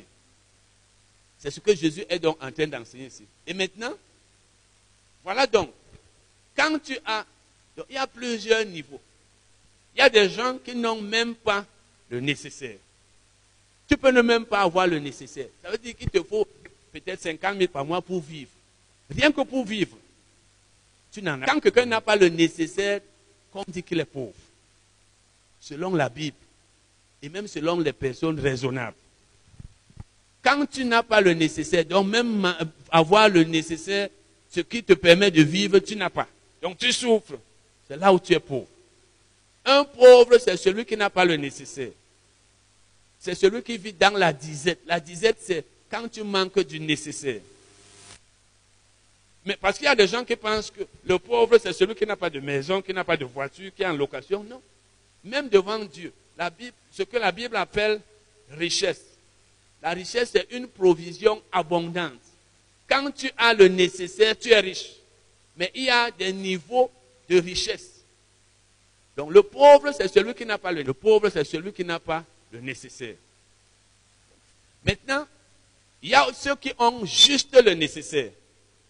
Parce que j'ai dit qu'il y en a qui n'ont même pas le nécessaire. Il y a ceux qui ont juste le nécessaire. Ça veut dire qu'ils ont ce qui leur suffit pour vivre. Mais rien ne s'ajoute. Ils n'ont rien de plus. Ils sont riches. Si tu peux vivre, tu peux manger, tu as le nécessaire pour vivre, tu es riche. Mais peut-être tu es à un niveau de richesse bas. Il y a donc maintenant ceux qui ont le nécessaire et le superflu. Donc après avoir enlevé ce qu'il faut pour vivre, il y a quelque chose qui reste. Ce sont ceux-là qui en principe peuvent garder. Quand tu n'as pas encore le nécessaire, ne va pas épargner. Il y a des gens qui se privent de ce qui est nécessaire. Ils ne mangent pas suffisamment. Ils souffrent pour garder. J'espère que tu ne fais pas partie de ces gens qui sont chiches. Chiches envers eux-mêmes. Chiches au point où ils souffrent, mais ils gardent l'argent. Ce que Dieu lui donne pour le nécessaire, il garde ça. Il, il est là malheureux, alors que Dieu lui donne. Quand Dieu te donne le nécessaire, contente-toi de vivre. Laisse les autres choses. Il y a des gens qui veulent investir, faire des grandes choses, mais non même pas. Maintenant, il y a aussi des niveaux du nécessaire. Donc, il y a des mesures. Donc, les mesures du nécessaire sont variées. Je veux dire du superflu. Elle peut avoir une grande mesure du superflu. C'est-à-dire, après avoir mis de côté le nécessaire, il lui reste une certaine quantité de superflu. Un autre en a beaucoup plus. Et c'est selon la quantité du superflu, donc la richesse d'une personne est dépendante de la quantité du superflu. Parce qu'il y a par exemple dans notre pays des gens qui ont à manger, ils ont tout le nécessaire, ils peuvent vivre. Et ils ont des maisons, ils ont des, milliards, ils ont des véhicules, ils ont tellement de choses qui ne leur servent à rien. Mais ils les ont parce que mentalement, ça leur plaît. Dans la tête, c'est bien. Mais sur le, sur le plan pratique, ils peuvent s'en passer. C'est pas vrai. Ceux qui ont des milliards là, dans notre pays, ceux qui ont détourné tout notre argent là, et s'ils ont besoin de tout ça, c'est juste parce que l'homme est cupide, l'homme est insatiable, l'homme est méchant. Il y en a qui ont de quoi vivre jusqu'à ce que Jésus revienne. Il y en a qui peuvent nourrir tout le pays. Ils vous nourrissent tous, ils payent tous les fonctionnaires. Et Jésus le trouve en train de payer. L'argent reste. Mais il veut encore. Pourquoi? Ça ne sert à rien. Donc, il y en a qui ont un superflu dont la mesure est très élevée. Il y en a qui ont un superflu un peu, donc d'une mesure un peu plus petite. Mais ce qui compte devant Dieu, c'est que tu es le nécessaire. Quand tu as le nécessaire, rends grâce à Dieu. Quand Dieu te donne ce de quoi tu as besoin pour pouvoir vivre, vraiment, dis que Dieu est bon. Ne regarde pas la vie des autres. On va arriver là. Moi, je n'ai pas ceci. Est-ce que tu peux vivre chez toi? Est-ce que tu vis? Est-ce que tu manges? Parce qu'on va voir ce qui nous permet de vivre. Si tu as ce qui te permet de vivre, rends grâce à Dieu. Parce qu'il y en a qui n'ont même pas ça. Mais si tu regardes ceux qui ont beaucoup de superflu, c'est ça qui dérange les gens, même dans l'église. Nous sommes tous chrétiens. Vous êtes chrétiens, vous avez des frères et sœurs dans la, dans la famille, ou alors des collègues de service, ou même dans l'église, qui ont des voitures, qui ont des choses. Ça, c'est le superflu. Est-ce que vous savez que c'est nous les Noirs qui, voulons absolument vivre au-dessus de nos moyens et montrer. Les Noirs sont trop complexés. Peut-être pas tous. Allez chez les Blancs. Vous voyez un Blanc. Il a une maison. Il a l'argent. Il a une voiture. Mais il marche même à pied pour aller quelque part. Ça ne le dérange pas. Vous allez voir un autre, il a l'argent pour acheter une voiture, mais il se déplace par bus. Il voit que ça, ça ne lui sert à rien. Il peut aller au travail par bus. Mais vous voyez le, nègre qui n'a même pas le nécessaire, il s'encombre de choses, des voitures qui ne peuvent même pas entretenir. Tout ça pour qu'on ne dise pas que lui n'a pas de voiture. Il y a des gens qui ont des voitures qui ne leur servent à rien. Ça, c'est le superflu. Il y en a même qui manquent du nécessaire, mais qui investissent dans le superflu.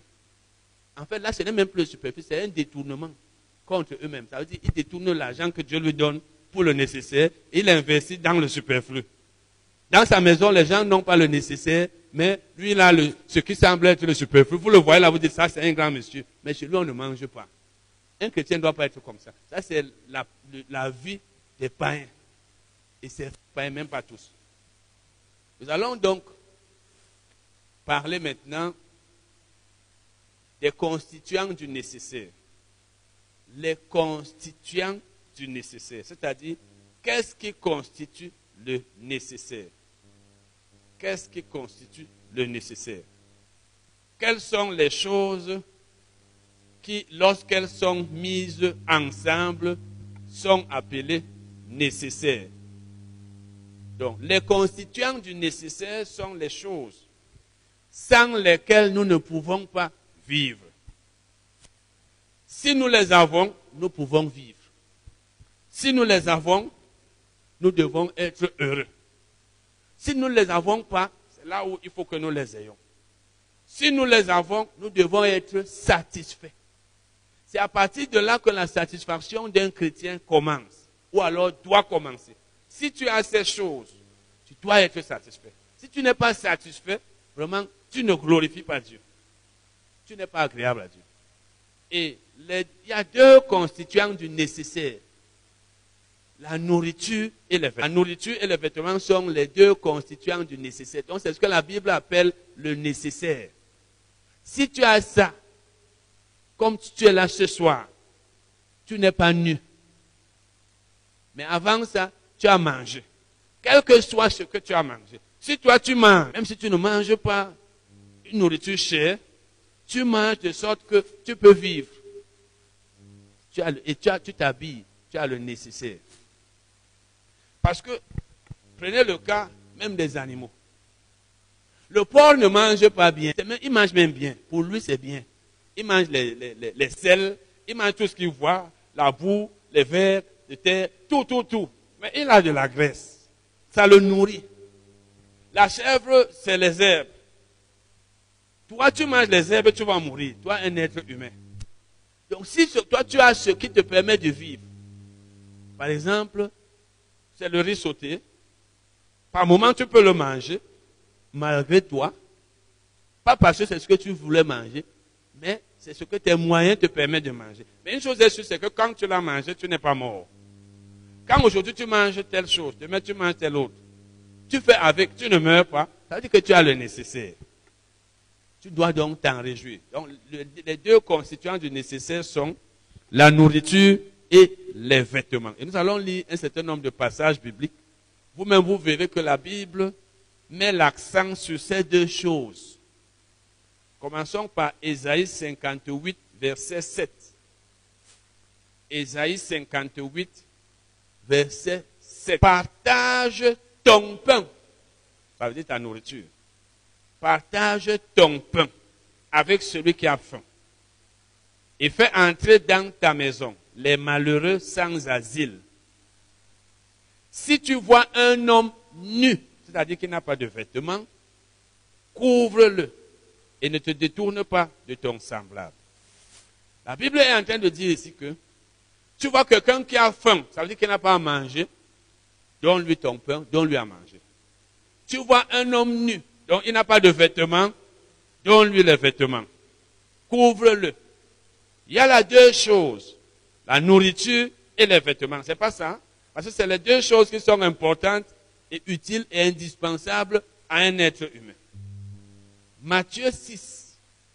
Parce que le Saint-Esprit ne peut pas mettre l'accent sur une chose, insister sur une chose, si ce n'est pas pour un but. Le Saint-Esprit ne peut pas reprendre la même chose dans plusieurs versets pour rien. Matthieu 6, verset 25 à 30. Matthieu 6, versets 25 à 34, c'est Jésus qui parle. C'est pourquoi, d'abord, avant ça, il a dit, on ne peut servir Dieu et maman. Parce qu'il était en train de nous mettre en garde contre l'amour des richesses. Parce que c'est là où il dit qu'on ne peut pas servir Dieu et les richesses. On ne peut pas avoir deux maîtres. Si tu, tu dis que tu as deux maîtres, tu vas servir l'un et ne pas servir l'autre. Tu vas aimer l'un et ne pas aimer l'autre. On ne peut pas servir Dieu et l'argent, ou alors les richesses. C'est pour dire que si tu sers Dieu, n'aime les richesses. Si tu veux être agréable à Dieu, si tu veux être un bon serviteur de Dieu, n'aime pas l'argent. Quand tu aimes l'argent, tu ne vas plus servir Dieu. Et c'est à la suite de ça qu'il dit donc, pour que vous ne soyez pas des gens qui prétendent servir Dieu alors que c'est l'argent qu'ils servent parce qu'ils sont cupides. Il dit, ne vous inquiétez pas pour votre vie. Vous allez voir que dans ce passage, il parle de deux choses, la nourriture et les vêtements. Ne vous inquiétez pas pour votre vie, de ce que vous mangerez, ni pour votre corps, de quoi vous serez vêtus parle là de la nourriture des vêtements. La vie n'est-elle pas plus que la nourriture et le corps plus que le vêtement? Regardez les oiseaux du ciel. Ils ne sèment ni ne moissonnent et ils n'amassent rien dans des greniers. Et votre Père céleste les nourrit.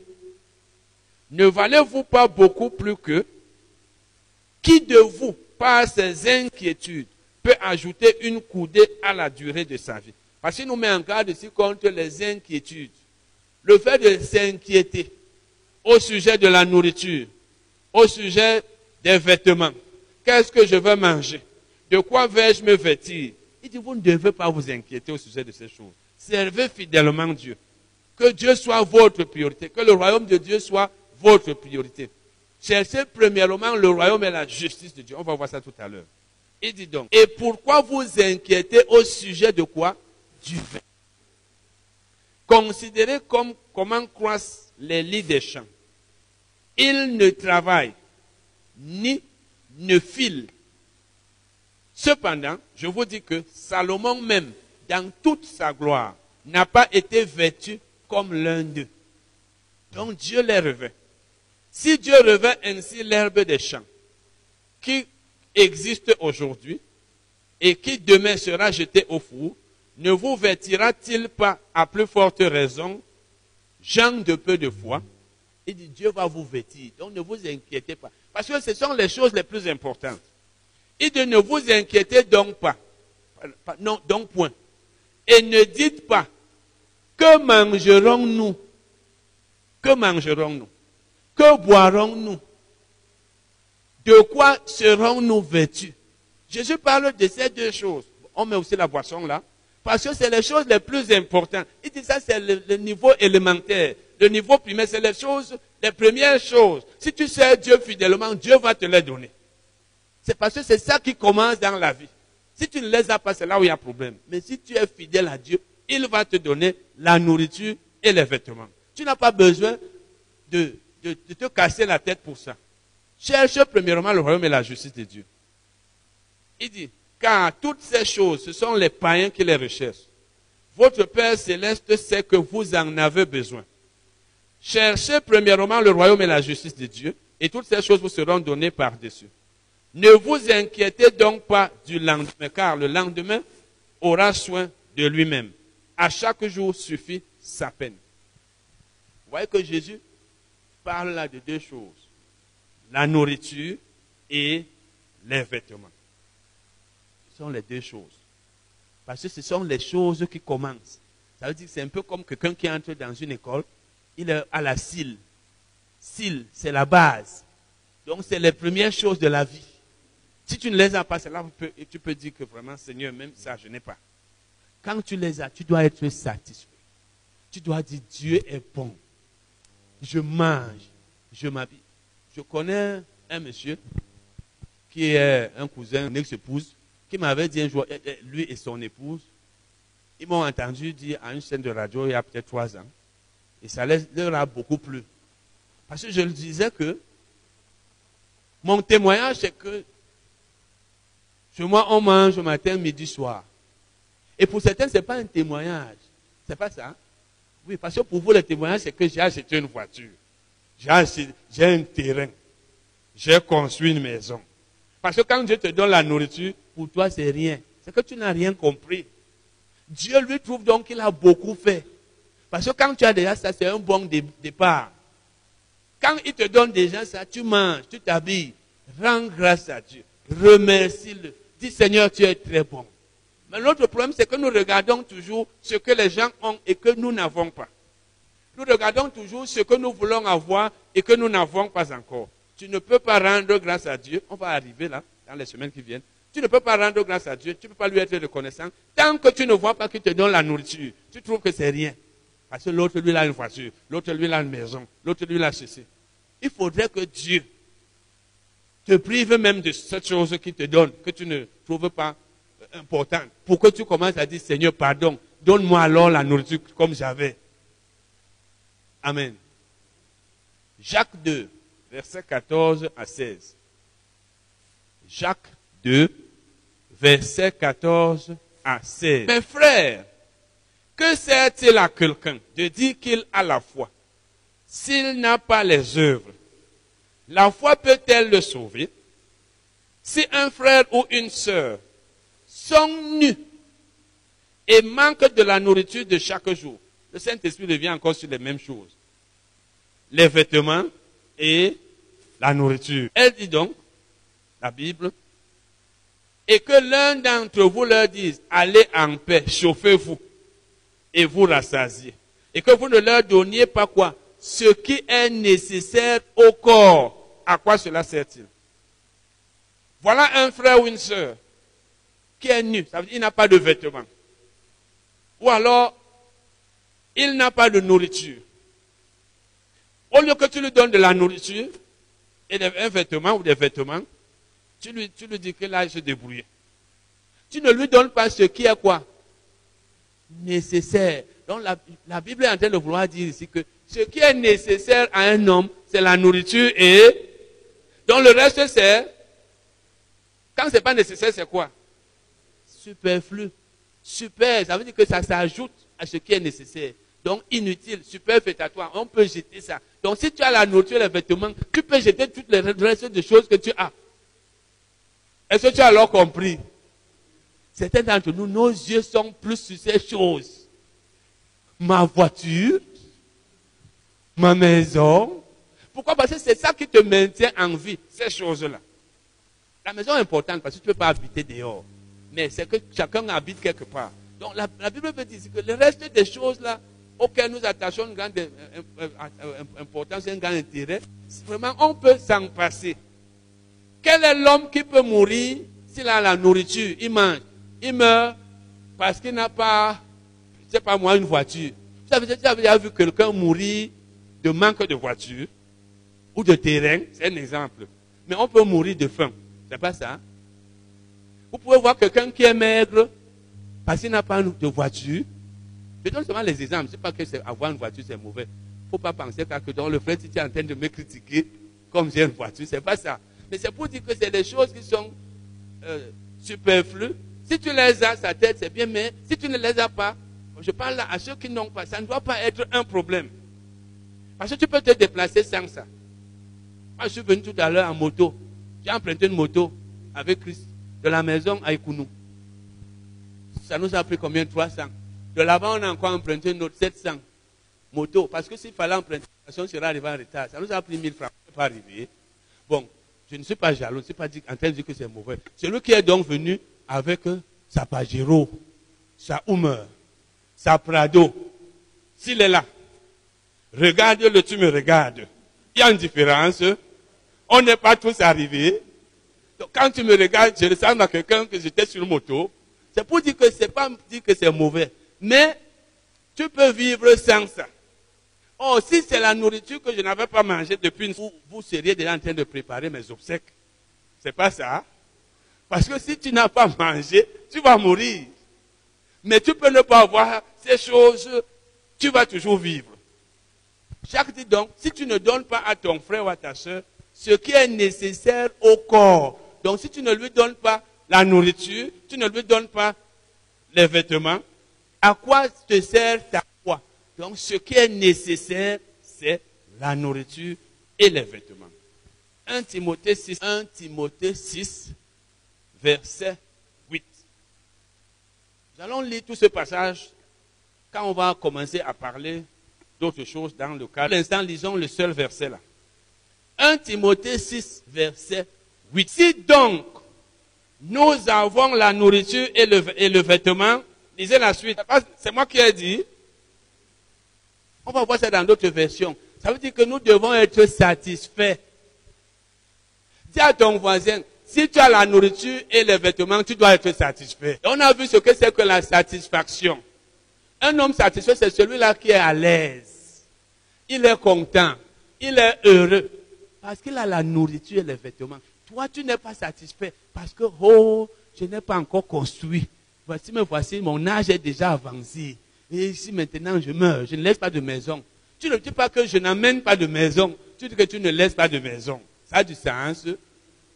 Dis seulement que je n'amène pas de maison. Nous, on se bat pour amener les choses au ciel. Toi, tu te bats pour laisser les choses sur la terre. Qu'est-ce que Jésus a dit dans Matthieu 6 Il dit, ne vous amassez pas quoi?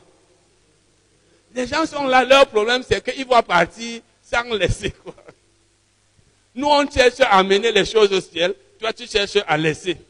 Je n'ai pas construit à mon âge. Je n'ai pas ceci, cela. Dans ma famille, je suis le seul à ne pas avoir fait ceci, ceci, cela alors que tu as la nourriture et tu as le vêtement. Vraiment, le Seigneur, lui, ne me bénit pas. Hein. Qu'est-ce que c'est, ceci, ceci, cela?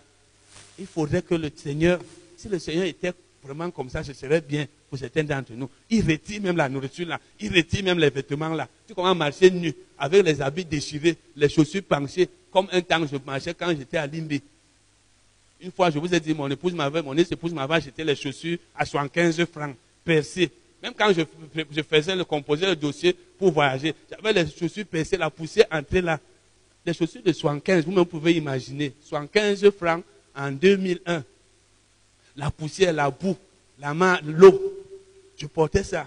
Un temps, je portais les chaussures euh, de sécurité qu'un cousin travaillant à la Sonara m'avait donné. Chaussures de sécurité, je suis là sur l'hôtel de l'église, avec les appareils on arrangé, avec les grosses chaussures Kwaku, et c'était 44 et ma pointure c'est 42.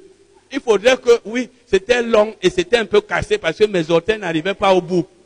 Il faudrait que Dieu te fasse porter les vieilles chaussures, percer les vieux habits, que tu ne manges plus à ta faim, qui retire ces choses qu'il t'a données pour lesquelles tu n'es pas reconnaissant. Comme ça, tu vas commencer à dire, Seigneur, même la nourriture, donne-moi alors.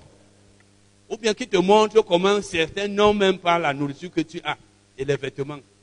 Et il y en a qui ont des vêtements, mais ils veulent toujours en avoir. Il me faut ceci, il faut cela.